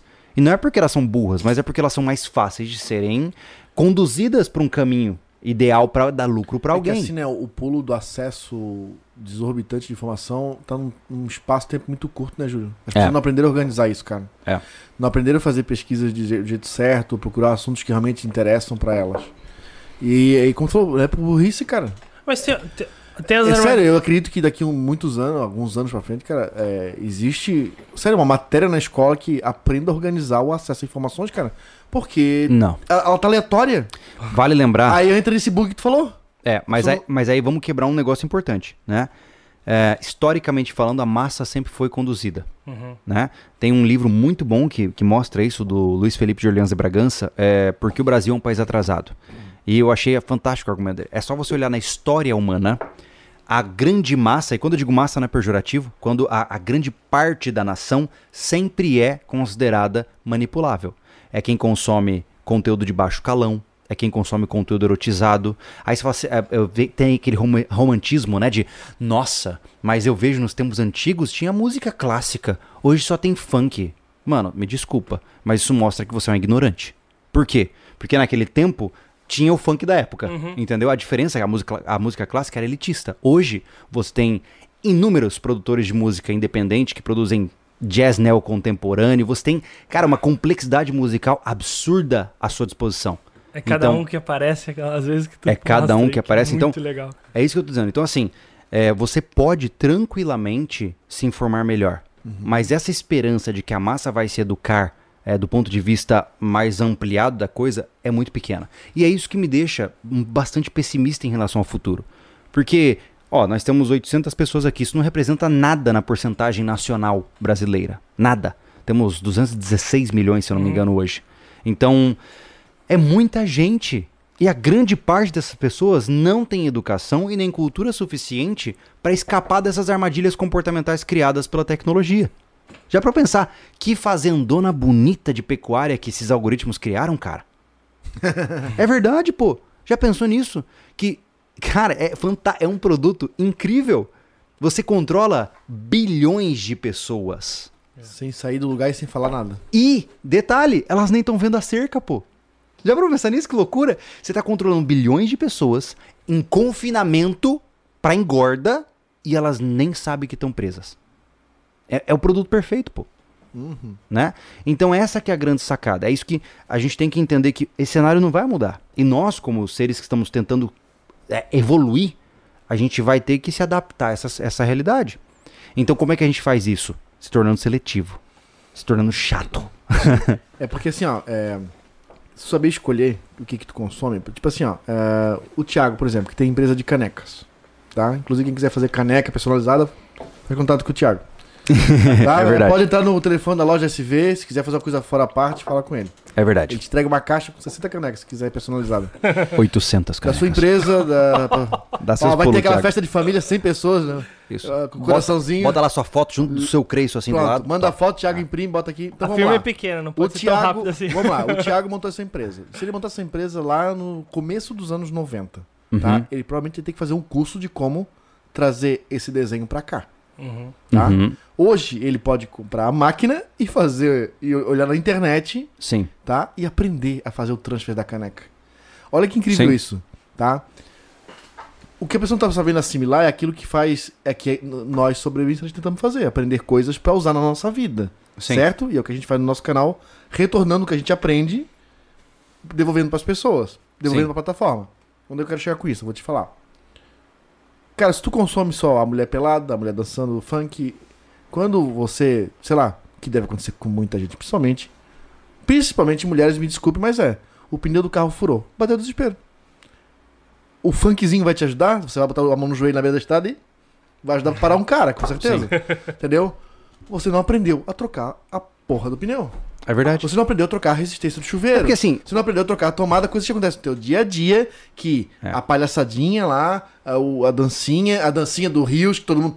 A gente tá puto da cara aqui porque houve uma baixa né, de visualização no YouTube, porque Rios e Shorts estão comendo a atenção do público. Uhum. Que hoje o que, que, tão, que, que, que essas plataformas querem? Ter o tempo. Isso. E o tempo tá curto. sabe o que eu sinto, Anderson? Ah. Que a gente vai ser tipo livraria, meu amigo. É. A livraria SV faliu. É. Já pra pensar nisso? É, É isso? é. Você já pensou o desespero que é de uma editora de livros? Que vê um monte de gente consumindo essa porcariada aí e os livros pegando poeira na estante? É isso aí, cara. Então, onde eu quero chegar? Se você. Não diga que você não tem que consumir nada de engraçado, deixar de ver os comediantes, né? eh, Os canais de comédia, entretenimento, enfim. É, mas, cara, dedique um pouco pra aprender algo útil na sua vida. É, eu, eu acho que, é, mais uma vez, eu acredito que passaremos por momentos muito difíceis no futuro. Uhum. E não é uma visão apocalíptica, porque se for para o mundo acabar, vai acabar whatever, tanto faz o Não que você tem como fizer. se defender É, disso. Não tem. Ai, vai cair um meteoro. Tchau, abraça a família e Você morre. se conforta na É. religião, É. que bom, mas só que Mas não só, tem o que fazer. mas só pra concluir os aprendizados, né? Porque a gente tá falando de fake, né? Mas o mesmo cara que pode ensinar a fazer esse transfer do jeito certo, tem um cara que ensina do jeito tudo errado, cara. Porque ele só quer fazer vídeo. Sim, Ele quer like, ele quer dinheiro, Sim. ele quer views, ele quer vender um curso. sim. Tá? Então, mesmo assim, você tem que procurar os canais válidos, né? É, como é que tu falou no começo? Eu até pergunta aqui. É fontes de informações confiáveis, né? Hum, Sim. Sim. Cara, e quando é informação, não é não tô falando de notícia, gente. Sim. É conteúdo. E aí você tem que... Conteúdo. Só que aí, cara, exige uma proatividade do consumidor. Que é o Exato. cara ver o currículo de quem tá falando. Por exemplo, um cara que eu acho fantástico, o Sérgio, do, o Sérgio Sacani, do Space Today. Ele é um cara, pô, o cara é geólogo, o cara tem todo um background de história, né? Quando saiu o vídeo da tsunami, ele falou da tsunami. Mas ele falou dizendo, parem de viajar, não vai acontecer. Ele colocou no título. é, Ah, vai ter tsunami? Não. é, Entendeu? porque ele tá trazendo informações confiáveis, ele tá trazendo ciência, né? Estudo, estudo. Então, gente, já se foi, cara. Eu sei que tem muita gente presa nisso, cara, mas já se foi a época da superstição, pô. É, eu, eu, pelo menos eu sou um cara que eu me considero, eu sou apaixonado pela ciência, porque é, é a linha que nos leva para a verdade, né? A ciência nem sempre está certa, mas ela está no esforço de. Então, é, o Sérgio Sacani é um cara que eu gosto, o Marcelo do Hoje no Mundo Militar, fantástico, neutro pra caramba. Hoje, quando se trata de geopolítica global, eu consumo Hoje no Mundo Militar. Uhum. Quando se trata de tecnologia, de exploração espacial e eventos eh, científicos, Space Today. E assim consequentemente. Ou seja, você vai encontrando fontes de pessoas que se mostram congruentes durante um longo período. Porque é natural, todo conteudista pode, inclusive, se perder no meio do processo. Né? É, porque, cara, é, qualquer coisa que aconteça, que uma viralização aconteça e muda a vida do cara, ele pode facilmente se corromper. Sim. Humanos são corrompíveis. Então você tá, tem que estar sempre alerta pra ver se aquele conteudista tá mantendo a linha que ele sempre manteve. Né? Duvide, pô. Duvide. Exatamente. É, o Júlio falou alguma coisa, não é lei. Duvida dele, pesquisa, É, cara, eu, aprofunda a pesquisa. Eu acho, Isso, eu acho certo. é- é- isso é tão óbvio, sabe? Não tem como se ofender. Quando eu falo alguma coisa pra você, ó, vai sair na semana que vem, por exemplo, um vídeo sobre por que você não pode ficar com o dedo no gatilho na pistola, tá? E eu ancoro a minha argumentação eh, com vários es- estudos científicos e fenômenos de comportamento humano. Você vai acreditar em mim? Não! Vai atrás de ver outras coisas. Vai ver se alguém fala o contrário. Porque se alguém falar o contrário com argumentos fortes o suficiente, você deixa um comentário no meu vídeo mostrando a referência e talvez eu mude de ideia e peça desculpas pra você. Não é só xingando vazio. Não. Vem com argumentos, entendeu? É, é, é, é isso que eu digo. Quando nós estamos falando de fatos contra fatos, não há argumentos, né? É a mesma coisa que a gente falou de terra plana, dessas bagaças tudo aí. Cara, é a mesma coisa. Vamos falar de fatos. Só que da onde você está tirando seus fatos? Então, são de fontes fidedignas? A gente falou aqui só de YouTube. Mas se de fato você quer aprofundar no processo, você tem que ir muito além dele. E você vai ter que gastar muito tempo. Porque, por exemplo, imaginamos você ver um vídeo do fulaninho dizendo que, ó, 9 entre 10 pessoas que consomem com esta caneca morrem em 5 anos. Vou jogar fora. Pera lá. Deixa eu pesquisar esse estudo. Aí você entra lá, você provavelmente vai ver o abstract do estudo. Talvez o estudo seja pago. Você vai ter que pagar para acessar esse estudo científico, dependendo. E aí você vai chegar lá e fala assim: "Nossa, mas ele só entrevistou 50 pessoas". Então, será que essa realidade se aplica para 200 milhões de habitantes no Brasil? Talvez não. É, o que acontece, cara, amostra de pesquisa é uma coisa incrível, na boa. Porque o cara fala assim, ó, é, pessoas que usam relógio na mão direita têm maiores chances de morrer nos próximos 5 anos. Aí você fala, meu Deus! Aí você vai ver o estudo, o cara entrevistou 50 pessoas. Assim. aham. É porque é, estudos indicam. É, exato! Cara, eu posso fazer um estudo aqui amanhã. Exato. E ele ser uma, uma E eu, eu vou te falar, eu tenho publicações hoje, eu, eu, eu já publiquei no Jornal Brasileiro de Psiquiatria, na Target, e eu vou te falar, é, esses dois são muito, muito interessantes, mas hoje você consegue publicar qualquer artigo que você quiser, cara. Uhum. Qualquer artigo. Na revista de fundo de quintal lá, e pronto, você tá com um artigo científico publicado. Mas aí, pô. passou por revisão? Pois é, esse é o problema.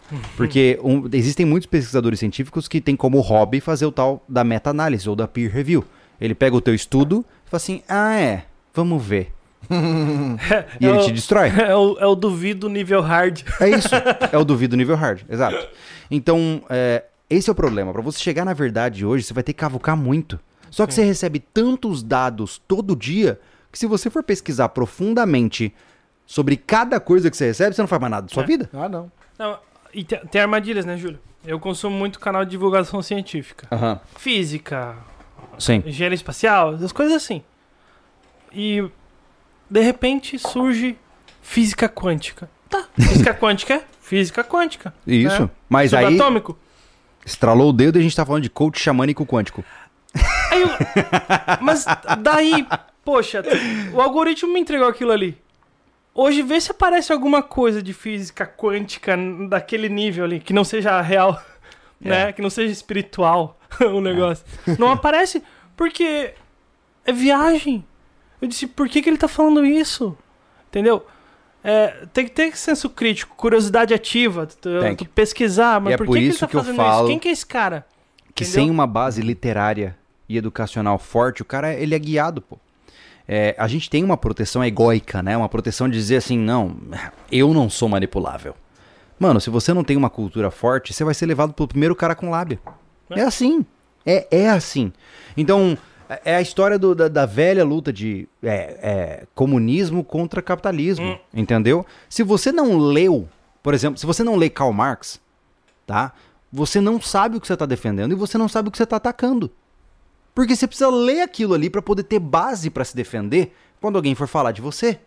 Como é que Então- tu vai chamar alguém de marxista se tu não sabe nem o que, que o cara escreveu? É, Hã? assim como o cara vai chamar o de fascista e não sabe nem quais são os, registas, os regimes fascistas que aconteceram. Exato. Então, assim, se você não tiver um embasamento literário offline, você vai ser manipulado, pô. E não interessa o que você me diga o contrário, você vai ser manipulado.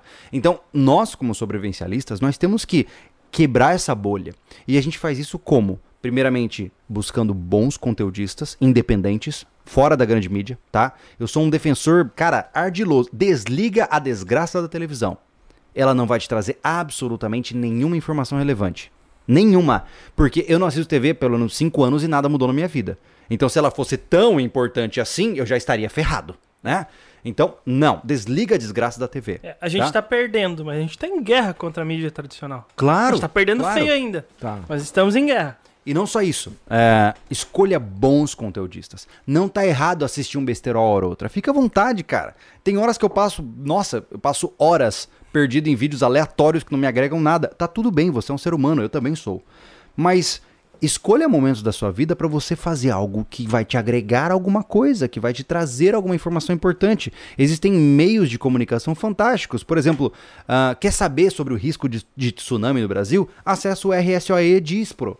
Por quê? É uma base, uma plataforma de aviso de comunicação global de alertas que mostra a intensidade de cada desastre em diversas áreas do mundo. R-S-O-E espaço E-D-I-S. Aí você vai ver de fato o que está acontecendo no mundo do ponto de vista de relatos com base em fontes confiáveis. Agora, você acessar o Instagram para se informar, amigão, me desculpa, você tá se enganando, pô. WhatsApp. É. Entendeu? Então, esse é o problema. De família é o caos, né, cara? Da Pois informação. é, cara, pois é. E, e é isso que pode gerar o. É, é- é- essa, olha que loucura, né? Essa que é a, a ironia do destino, né? O excesso de informação pode gerar o apocalipse, cara. Porque as pessoas vão se conduzir para a autodestruição. Cara, eu vou te contar um caso muito louco desse grupo de família. Puta, essa... Se tiver um parente ouvindo, cuidado. Não, esses não ouvem. Ah, então manda bala, vai lá. Ah, Tem uma música que o Disturbed, Disturbed, né? Aquela banda de metal. Disturbed. Que- Aquela música massa que ele, ele, vai, ele vai crescendo. Sound, A Sound of Sound of Silence. Silence. Sound of Silence. É, é é do- gravação, né? né, É, ela é uma regravação, é Joe a, a original lá dos anos 70, Isso. 60. Isso. E aí botaram no grupo da família que uma, fizeram uma, uma paródia em cima dessa melodia, com a voz, é- cara, quase a voz da, da original. Uhum. Que era sobre o vírus corona. Quando ele fala off silence, ele fala off virus. Uhum. tá ligado? Uma coisa assim. Botaram no grupo. E uma tia falou assim: Olha que incrível, essa banda já sabia o que ia acontecer no futuro. Mas isso representa a população. Cara, foi obrigado a Em quebrar. massa, É, pô. Foi obrigado a quebrar. Porque não ia deixar o resto da família acreditar nessa porra. porque eles são muito religiosos, tá ligado? Sim. Falei, aí eu falei, tia, essa banda, pô, essa música original lá dos anos tal. Cara, eu peguei o- até o ano, botei pra ela. E botei a letra da música original e botei o clipe original. Tá ligado? Falei, poxa, não- olha só, chegou pra ela Uhum. que aquilo era uma. uma como é que chama? Como se faz uma premeditação de uma coisa? Quando o cara prevê. Uma previsão, Sim, uma profecia. uma profecia, tá? Que a banda teve um. Cara, eu falei, meu. Tem É, noção? olha só, eu vou. Eu bati o olho no Ricardo ali, ó. Há um tempo atrás, a ciência dizia que ovo era prejudicial. Depois disse que era saudável. Depois falou que era prejudicial. De novo, e depois disse que era saudável. Em quem acreditar? Ricardo, essa que é a grande questão. A, a ciência, ela é um processo em desenvolvimento, né? Há, há menos de 50 anos atrás, a gente consumia arsênico achando que era bom. A cocaína era legal, né?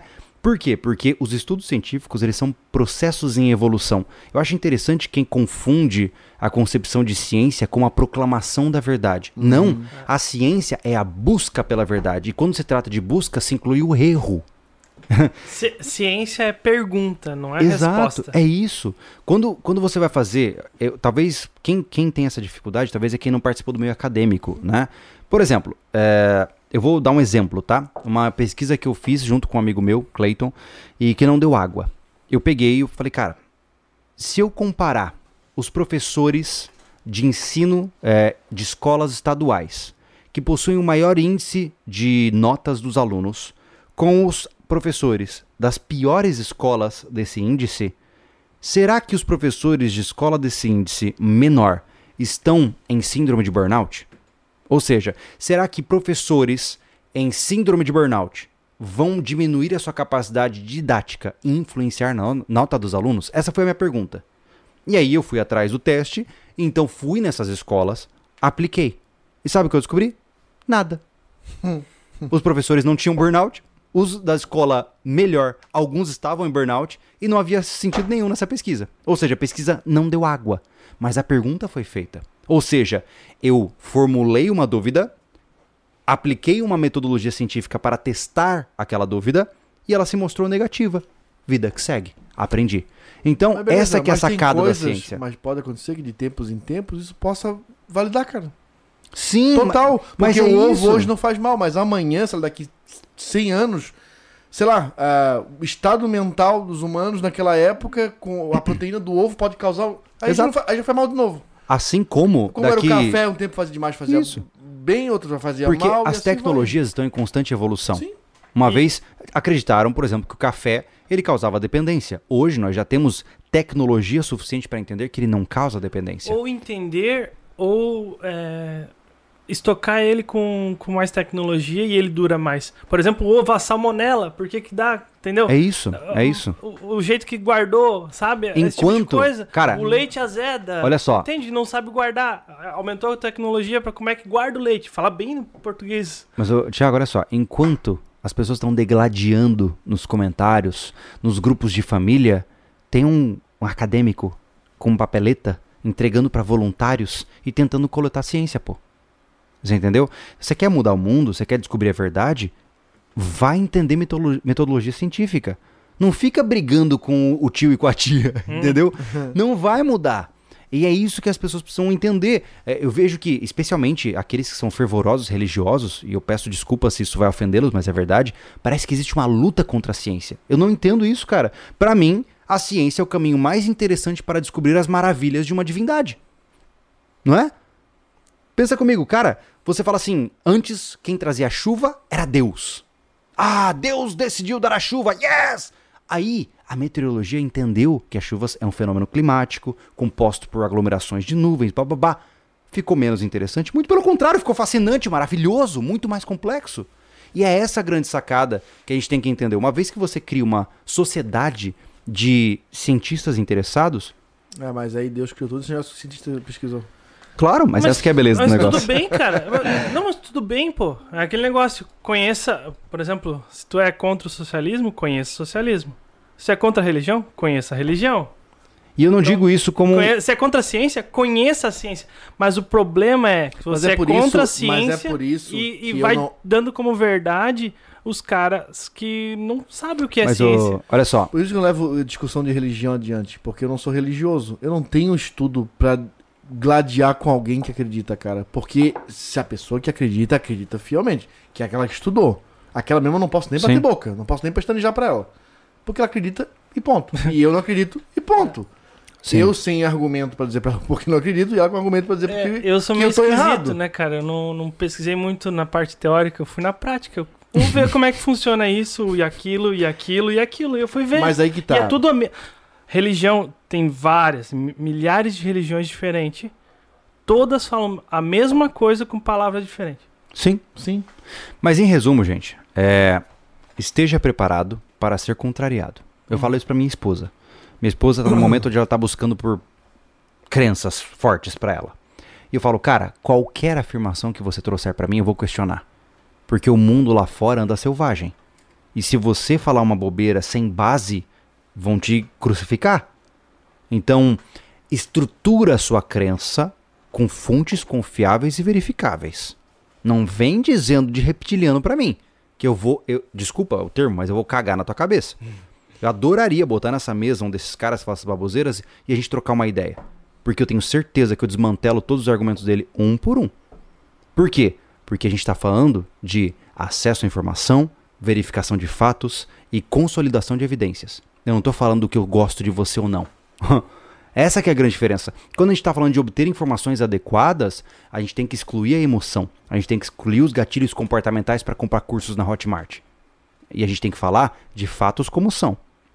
Então, cabe a todo bom sobrevivencialista definir o que de fato é um fato e o que é uma opinião, né? Aqui neste canal você está ouvindo opiniões Opinião. que são baseadas em fatos. Mas pode ser que a gente fale alguma bobeira e cabe a você verificar. E se você verificar, me apresentar as evidências, eu te garanto que eu vou responder, cara, você tá certo, peço desculpas. Exatamente. Porque eu não tô aqui pra provar que a minha genitália é maior que a sua, pô. Eu tô aqui pra conversar com você. E essa que é a grande diferença. A maioria dos criadores ou tá consumida pelo ego ou consumida pelo dinheiro.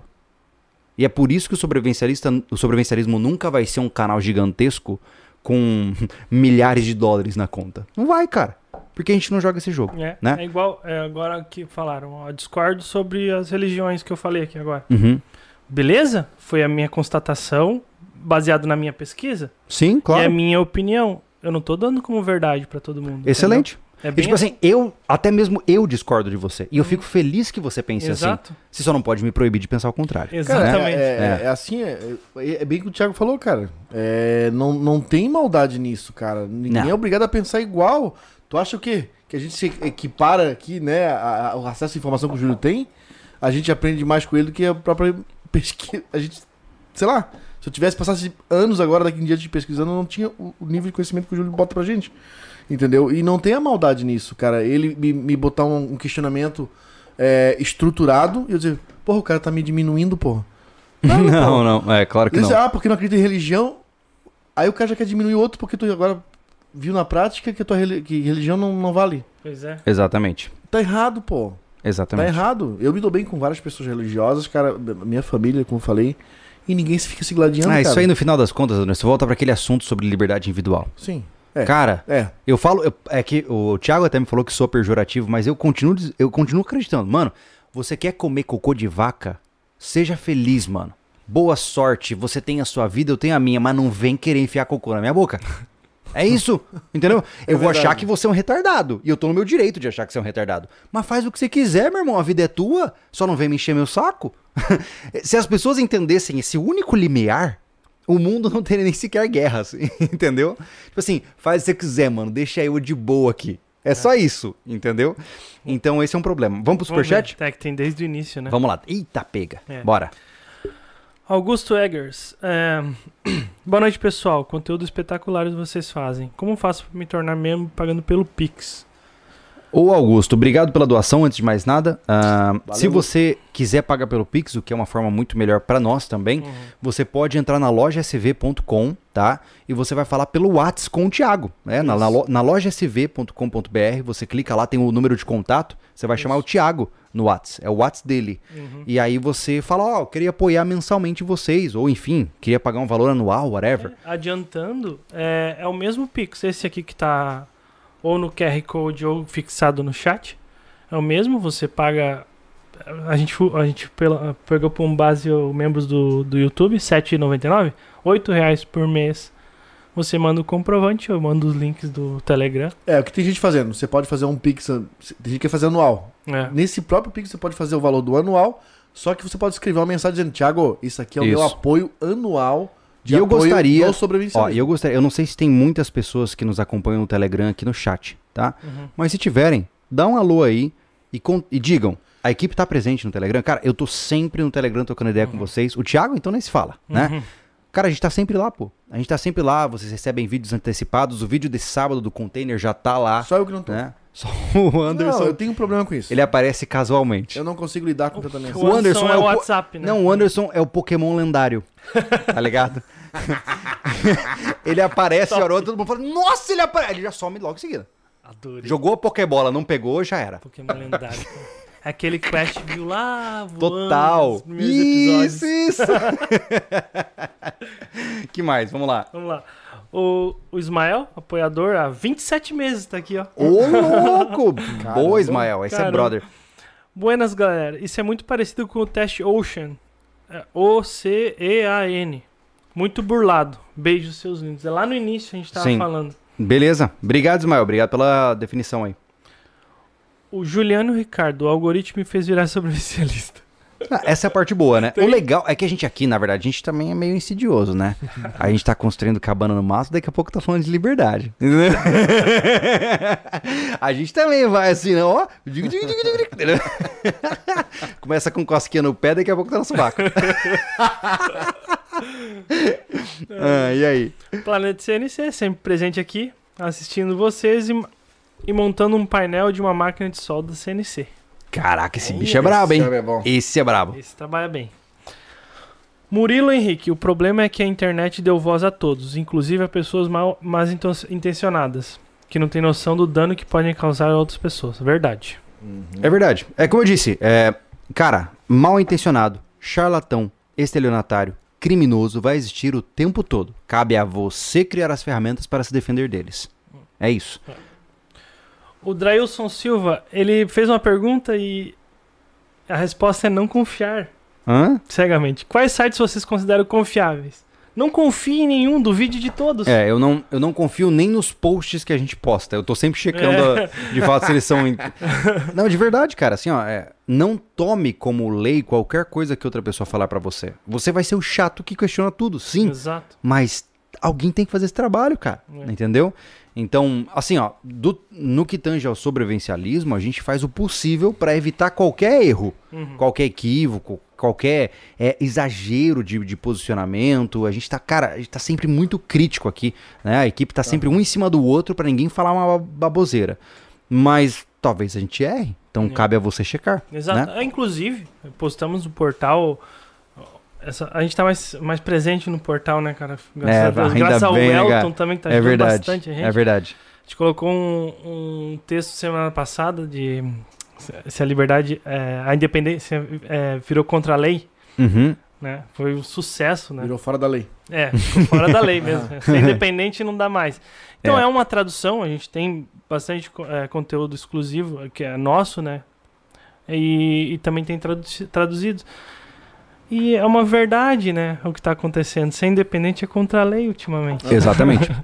Então, pessoal, acessa lá o portal, ajuda a gente, é. Sobrevivencialismo.com. Lá você tem uma tonelada de textos acumulados desde Tem. 2010. Tem, Tá? ah, tem mais de mil. Eu não lembro essa- É. exatamente a É quantidade. uma tonelada de textos. é.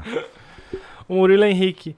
Engraçado, a galera hoje tem tudo na palma da mão e não sabe utilizar. Acho que deveriam limitar a internet nas escolas e fazer eles conhecer a Barça. Mano, mas é aquela coisa, ser humano é zoado. É. Pensa com. Ô, Anderson, pensa comigo, cara. Você volta pra 1532. Você chega pra um erudito da Espanha. e Fala assim: Eu tenho na minha mão um objeto chamado celular. Com ele, você acessa qualquer informação que você quer no mundo. Esse cara ia dominar o mundo, cara. E a gente sabe o que a gente faz? A gente vê um monte de mulher peituda rebolando. não, é, não é chocante isso, cara? Não é chocante? O Daniel Lobo. Grande. Questionamento é o remédio mais eficaz contra a alienação. Concordo. Ué. Sempre se pergunta: é mesmo isso aí? Será? Tô, ó, duvido, hein? Isso aí é o melhor caminho, tá? Será que dá pra fazer esse- essa barraca desse jeito? Vai lá e faz, cara. É isso aí, pô. Cara, isso, certo. isso é uma coisa que a gente sempre se preocupa, né? Por exemplo, a gente já fez alguns vídeos anteriormente aqui mostrando pô, como fazer fogo na chuva, como fazer um acampamento primitivo. Cara, a gente tomou muito cuidado para não fazer absolutamente nada que não fosse replicável. Por quê? Porque eu sigo os mesmos princípios de pesquisa científica. O que, que considera um bom estudo científico? Ele tem que ser replicável. Se você fez um estudo aqui e eu fizer esse estudo também, a gente vai ter o mesmo resultado. Se você aqueceu essa caneca a 200 graus e ela derreteu, eu tenho que aquecer ela a 200 graus e derreter também. Ou seja, um bom estudo científico é replicável, né? E é assim que a gente cria a nossa base de É, conteúdos, não, né? não, não derrete, pô. Pra transferir a imagem tem que ser 200 graus. Então eu já comecei errando. Mas pensou que difícil seria fazer conteúdos que ninguém conseguisse replicar? Caramba, meu. Difícil Ué? isso. É fácil de ver. É só ver os filipinos lá cavando piscina underground com Ninguém graveto. Uh, vai chover comentário já já. Sabe o que eu acho massa? Cara, eu acho Ó. massa, o que eu acho massa é defender. Já falamos outras vezes, já citamos eles e o pessoal já cai logo já uma mensagem aqui, ó. Uhum. Tá? Que não. O pessoal fica bravo, cara. Oh, mas olha só. Ai, tadinho, porque eles são pobres. Eu tenho duas formas. Eles são pobres. Eu tenho duas formas de atestar se você tá na realidade ou na fantasia. Primeira, tenta fazer uma fogueira. Cara, pode ser acender a churrasqueira da sua casa. Não é tão fácil quanto você pensa. Segundo, faz um buraco de um por um. Sim, um metro de, de comprimento e largura por um de Um por um profundidade. por um. Faz um, qua- um cubo. Cúbico. Cava um quadrado de um metro cúbico ali, enfim, um por um por um por um, no teu quintal. Cara, com graveto. Você vai falar, nunca! Se tu pegar um cube de terra com um carrinho de mão, com uma pá carregando ele, levando ele por 50 metros, deslocando ele, tu já leva quase 30 Imagina numa bandeja. Agora tu imagina tu tirando debaixo da terra. Agora tu imagina Não. com uma bandeja. Anderson, faz o cálculo. Você viu, os caras vão encher uma piscina. uma- Teve um cara que comentou, inclusive, no nosso vídeo. Os caras têm uma piscina de 20 metros quadrados, por um metro de profundidade. E eles carregam água num balde que carrega, sei lá, no máximo 4 litros. Cara, se você fizer as contas, os caras vão demorar 3 anos pra encher a piscina com um Não, baldinho. Três anos não. Pra sempre, na verdade, porque enquanto ele jogou, ele volta lá, já, absorveu. Já absorveu, exatamente. Aham.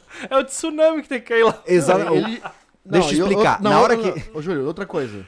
Eles têm um- a mesma ferramenta, eles cortam e eles cavam, tá? Sim, Você nunca se perguntou quando a história daqueles de bambu, por que eles estão tão retinho na ponta? é verdade. É sério? É verdade. Outro dia, sério, caramba, meu.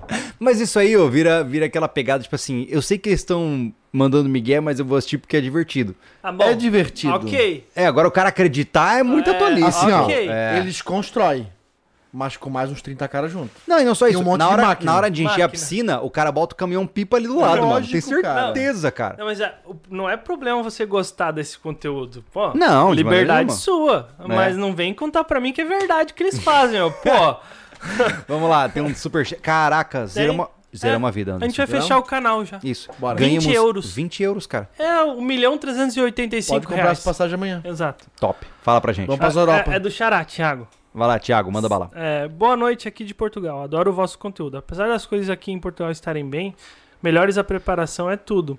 Sigo muito vossos conselhos. Fico feliz, Thiago. Obrigado obrigado. pela força, obrigado pelo Legal, apoio. Thiago. Legal, É. cara. Massa mesmo. Ah, é, eu, é por isso que eu falo, eu- eu bato muito nessa tecla da ética do comunicador, cara. Porque eu sei que na prática pouca gente verifica informações. De verdade. Pouquíssima gente vai ver se o que eu tô falando tem base. E por quê? Porque o cara construiu uma credibilidade, ele já tá há muitos anos fazendo vídeo, e você meio que toma como verdade o que ele fala. Então é muito fácil o cara entrar na pira errada e te levar junto, pô. Gatilho mental da autoridade. Aí, ó. Dunning-Kruger total. Por quê? Ah, uma vez que você fala... E eu, assim, eu vou tentar não só prepotente, mas enfim, né? Um exemplo, né? Uma vez que você é o cara que fala assim, pô, Júlio, você é foda, não sei o que e tal. O que eu falar pra você é verdade, pô. Por quê? Porque você já me admira. E eu não quero que você pense assim. Não. Eu não quero que você ache que eu sou incrível e maravilhoso. Muito pelo contrário. Eu quero que você veja que eu sou um cara que tá lutando quan- tanto quanto você, mas a diferença é que eu tô tentando propagar conteúdo pra você também. É isso, somos todos pessoas normais.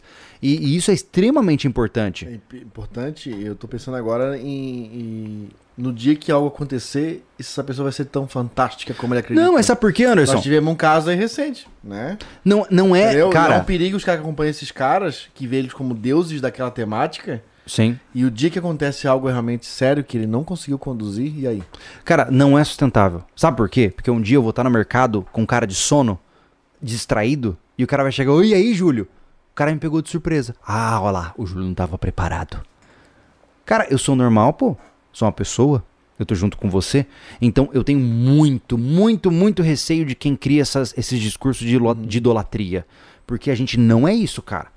Quando, quando- se você tiver a oportunidade de me conhecer, quem me conhece pessoalmente, se tiver alguém aí no chat que me conhece pessoalmente, vocês vão falar. Cara, o Júlio é um mané. Eu, eu conheço, ele é um mané. Por quê? Porque é, a gente não pode criar fantasia. Cara, é, é como eu falo, eu, eu criei o meu canal pessoal, que é o Júlio Lobo, pra poder desmistificar cria- é, as, as fantasias. Eu criei Cara, o Família Lobo pra desmistificar a Eu, fantasia. pra mim, cara, não tem ninguém 100% 24 7 operacional. é impossível. Aqui, é impossível. Que tenha. Não tem. Anderson, Não tem. neurologicamente Não é tem. impossível. Não, não tem. Entendeu? Ou o cara, ele é doente, entendeu? Porque eu posso estar armado, mas, cara, no dia a dia, na correria, no... cara, tem problemas, tem... eu saio de casa e nem olho pro lado, cara. Sim. Se tinha um cara no canto do muro, nem vi, cara. É. Acontece, pô? Imagina eu sou da minha casa, toda vez que na minha casa, eu tenho que entrar, olhar pra aquele corredor escuro. E eu volto. Cara, um dia eu vou esquecer, pô. É, mas, Um dia mas, eu vou mas, esquecer. mas é, é o que eu tô dizendo aqui. A gente tem que tomar cuidado com os super-heróis. Por isso que eu, eu, eu. Desculpa, mas é verdade. Eu desprezo desprezo e menosprezo essa comunidade dos alfa males aí, dos cara Ah. bruto, porque eu sou o bicho, eu mando em todo mundo. Para, né? Vai apanhar de cinta, você vai ver que você- a vida não é nada de disso. Blue. Porque isso aí não se sustenta, cara. Alfabeta. Porque, Anderson, pensa comigo, cara. Nós temos, sei lá, 9 bilhões de pessoas no mundo, né? Ih, rapaz, o Thiago agora vai fazer a gente comprar nosso terreno. É, mas enfim, daqui a pouco a gente vê. É, pensa comigo, cara. Você tem, sei lá, 9 bilhões de pessoas no mundo, tá? Um complexo científico gigantesco pensando sobre como as pessoas fazem o que fazem. E aí você realmente vai classificar todos os homens do planeta entre alfas e betas? É sério? É sério que você vai desprezar todo o conhecimento científico que existe e criar só duas categorias de macho? Assim, me desculpa, vai estudar que o senhor é muito pouco culturado. E se você descon- desconfia da minha teoria e acha que eu tô falando baboseira, senta aqui na minha frente, vamos trocar uma ideia. Isso Né? ia ser muito legal. Eu adoraria. Duvido. Tem aquele, como que é o nome do cara que deu surtinho lá, que pagou flexão porque chamaram ele de beta? Tá Eu convidado. não sei quem é. Acho que é Alpha Life. Tá aqui, ó. A cadeira tá à sua disposição. Estarei à Meu disposição para. conf- com- com- É verdade, ia ser legal. Ele vai bater Sabe por na quê? gente. Ele não vai bater na gente. Ele vai. É, Ele não vai, ele não consegue. Mas o que eu tô dizendo é o seguinte, cara. Cuidado com as pessoas que você segue. Porque tem muito. Cara, mano, a gente entende de edição, a gente entende de vídeo. Se a gente quiser, a gente se mostra como os caras mais incríveis que existem. Com a música certa, com os ângulos certos, com a produção adequada, o Anderson vira o Rodrigo Hilbert. E olha que ele é muito mais feio que o Rodrigo Hilbert. É, ele é feio. É, é verdade. É, é, muito. é verdade, muito mais, é verdade. Mas se eu tivesse dinheiro, eu melhorava. Três palitos, mano. Ó, eu boto 200 pau em você e você fica bonitão. Transplante Cara, de só- face existe já. Cara, só a carteira, só a carteira recheada já fica bonito. Ai, gente, que Nossa. capitalista opressor. Fala aí o Thiago aí, ó. Thiago doou 50 euros pra gente. É, eu, eu não tenho nem ideia de quanto é. É, é- é o suficiente. Obrigado, Bastante. Thiago, do fundo do coração, Valeu. pela sua doação. Gostava muito de comprar a vossa faca, mas infelizmente não dá pra trazer pra Portugal. Quando for ao Brasil, compro com, de certeza. Grande abraço. Inclusive, fiquei muito chateado. Voltou uma faca É, conta isso Portugal. aí, cara. O, o João Pinto comprou. E chegou lá na, na alfândega. E não me avisou nada. Eu passei o, O código de o rastreio e código tal. pra ele e tal. Todo mundo que foi até receber não teve problema.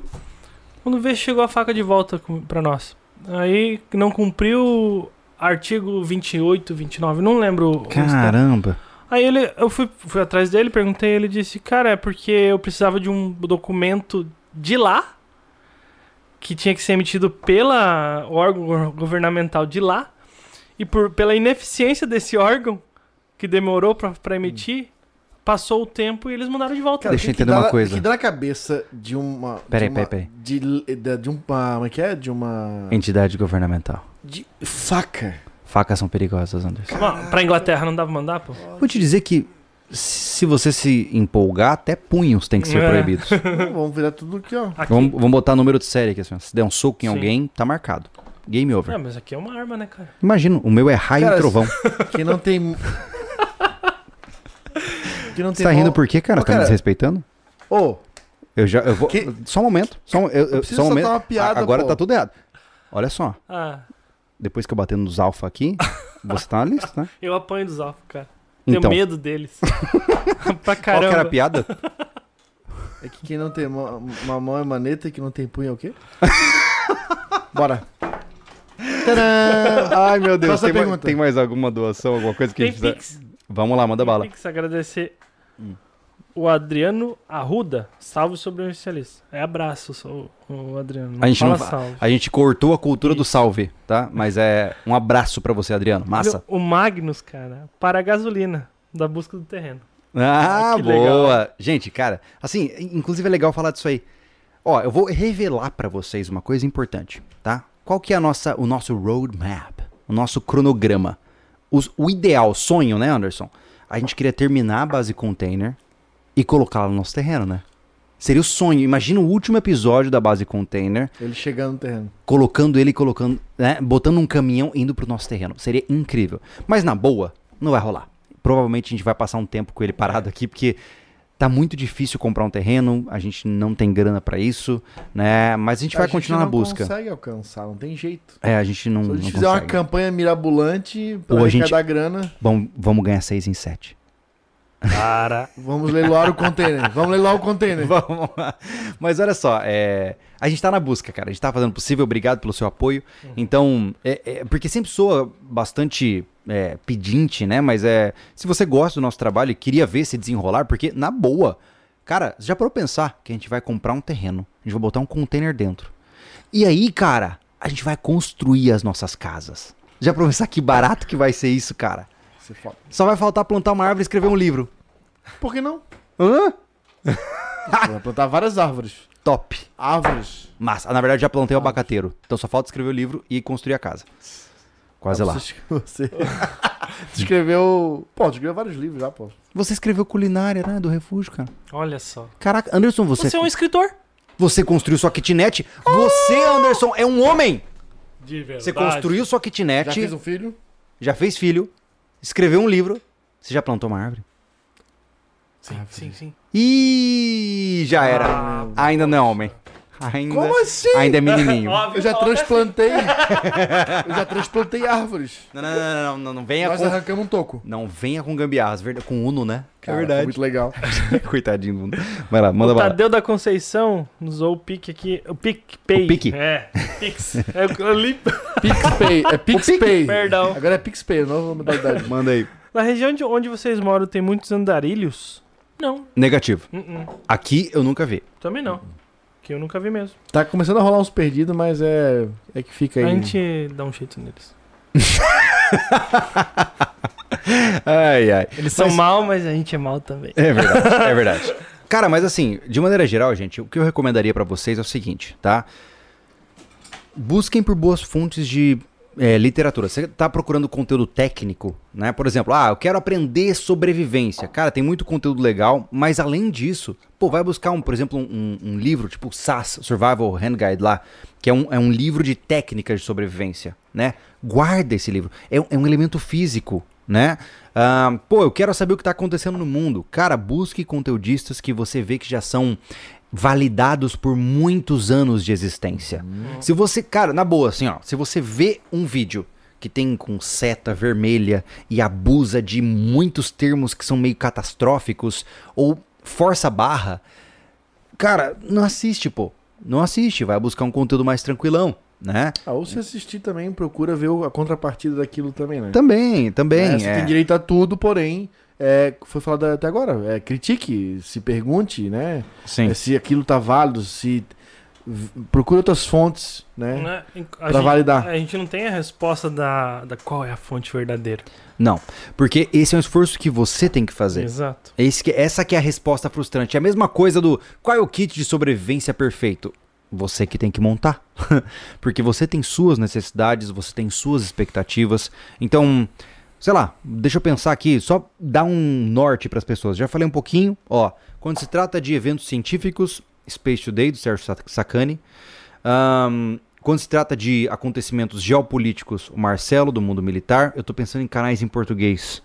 Quando se trata de espaço, o Refúgio Espacial. É. Quando se trata de. Caraca, não sei quem vocês seguem, é, cara? Pelo amor de Deus, é porque eu só, eu só sigo coisa em inglês, eu não lembro ninguém em É, eu português. sigo bastante coisa de marketing. É? É. Vocês são todos sem graça. É. Bom, se vocês falam Nós todos inglês. somos. É, se vocês falam inglês, vocês podem seguir, por exemplo, SciShow. Cara, tem uma enormidade de canais que estão dispostos a trazer o conteúdo da forma séria. Esses canais nunca terão 20 milhões de inscritos. Nunca terão um milhão de views por vídeos, tá? É, então, é, busca, cavuca. Eu tenho certeza que você vai achar bons conteudistas e boas formas de se informar. É, Tá? SpaceX, legal. É verdade. Bom, de maneira geral é isso. Os senhores têm mais algum ponto a ser colocado? Não, cara, é isso aí mesmo. Acho que ia falando. Não, é Foi isso aí realmente... mesmo. Eu tava É isso aí. falando. É Mas aí, é, fechou. a gente ficou duas horas aqui falando. Cara, trabalha, busca informação. é, Não, não é- lê só a manchete, lê a, a matéria inteira. Se tá duvidoso, pesquisa o que tu ficou com dúvida, o termo que seja, É, e vai em outro local. se, se aquilo lá se replica, entendeu? O que eu quero falar é que não fique alienado aí a, a assuntos catastróficos aí que te levam só a medo. Sai dessa piraceira, tá? Não, não, não, não- também não fique só apoiado nas suas crenças. Procure também algo científico para dar uma esclarecida e para trazer contrapartida para as coisas.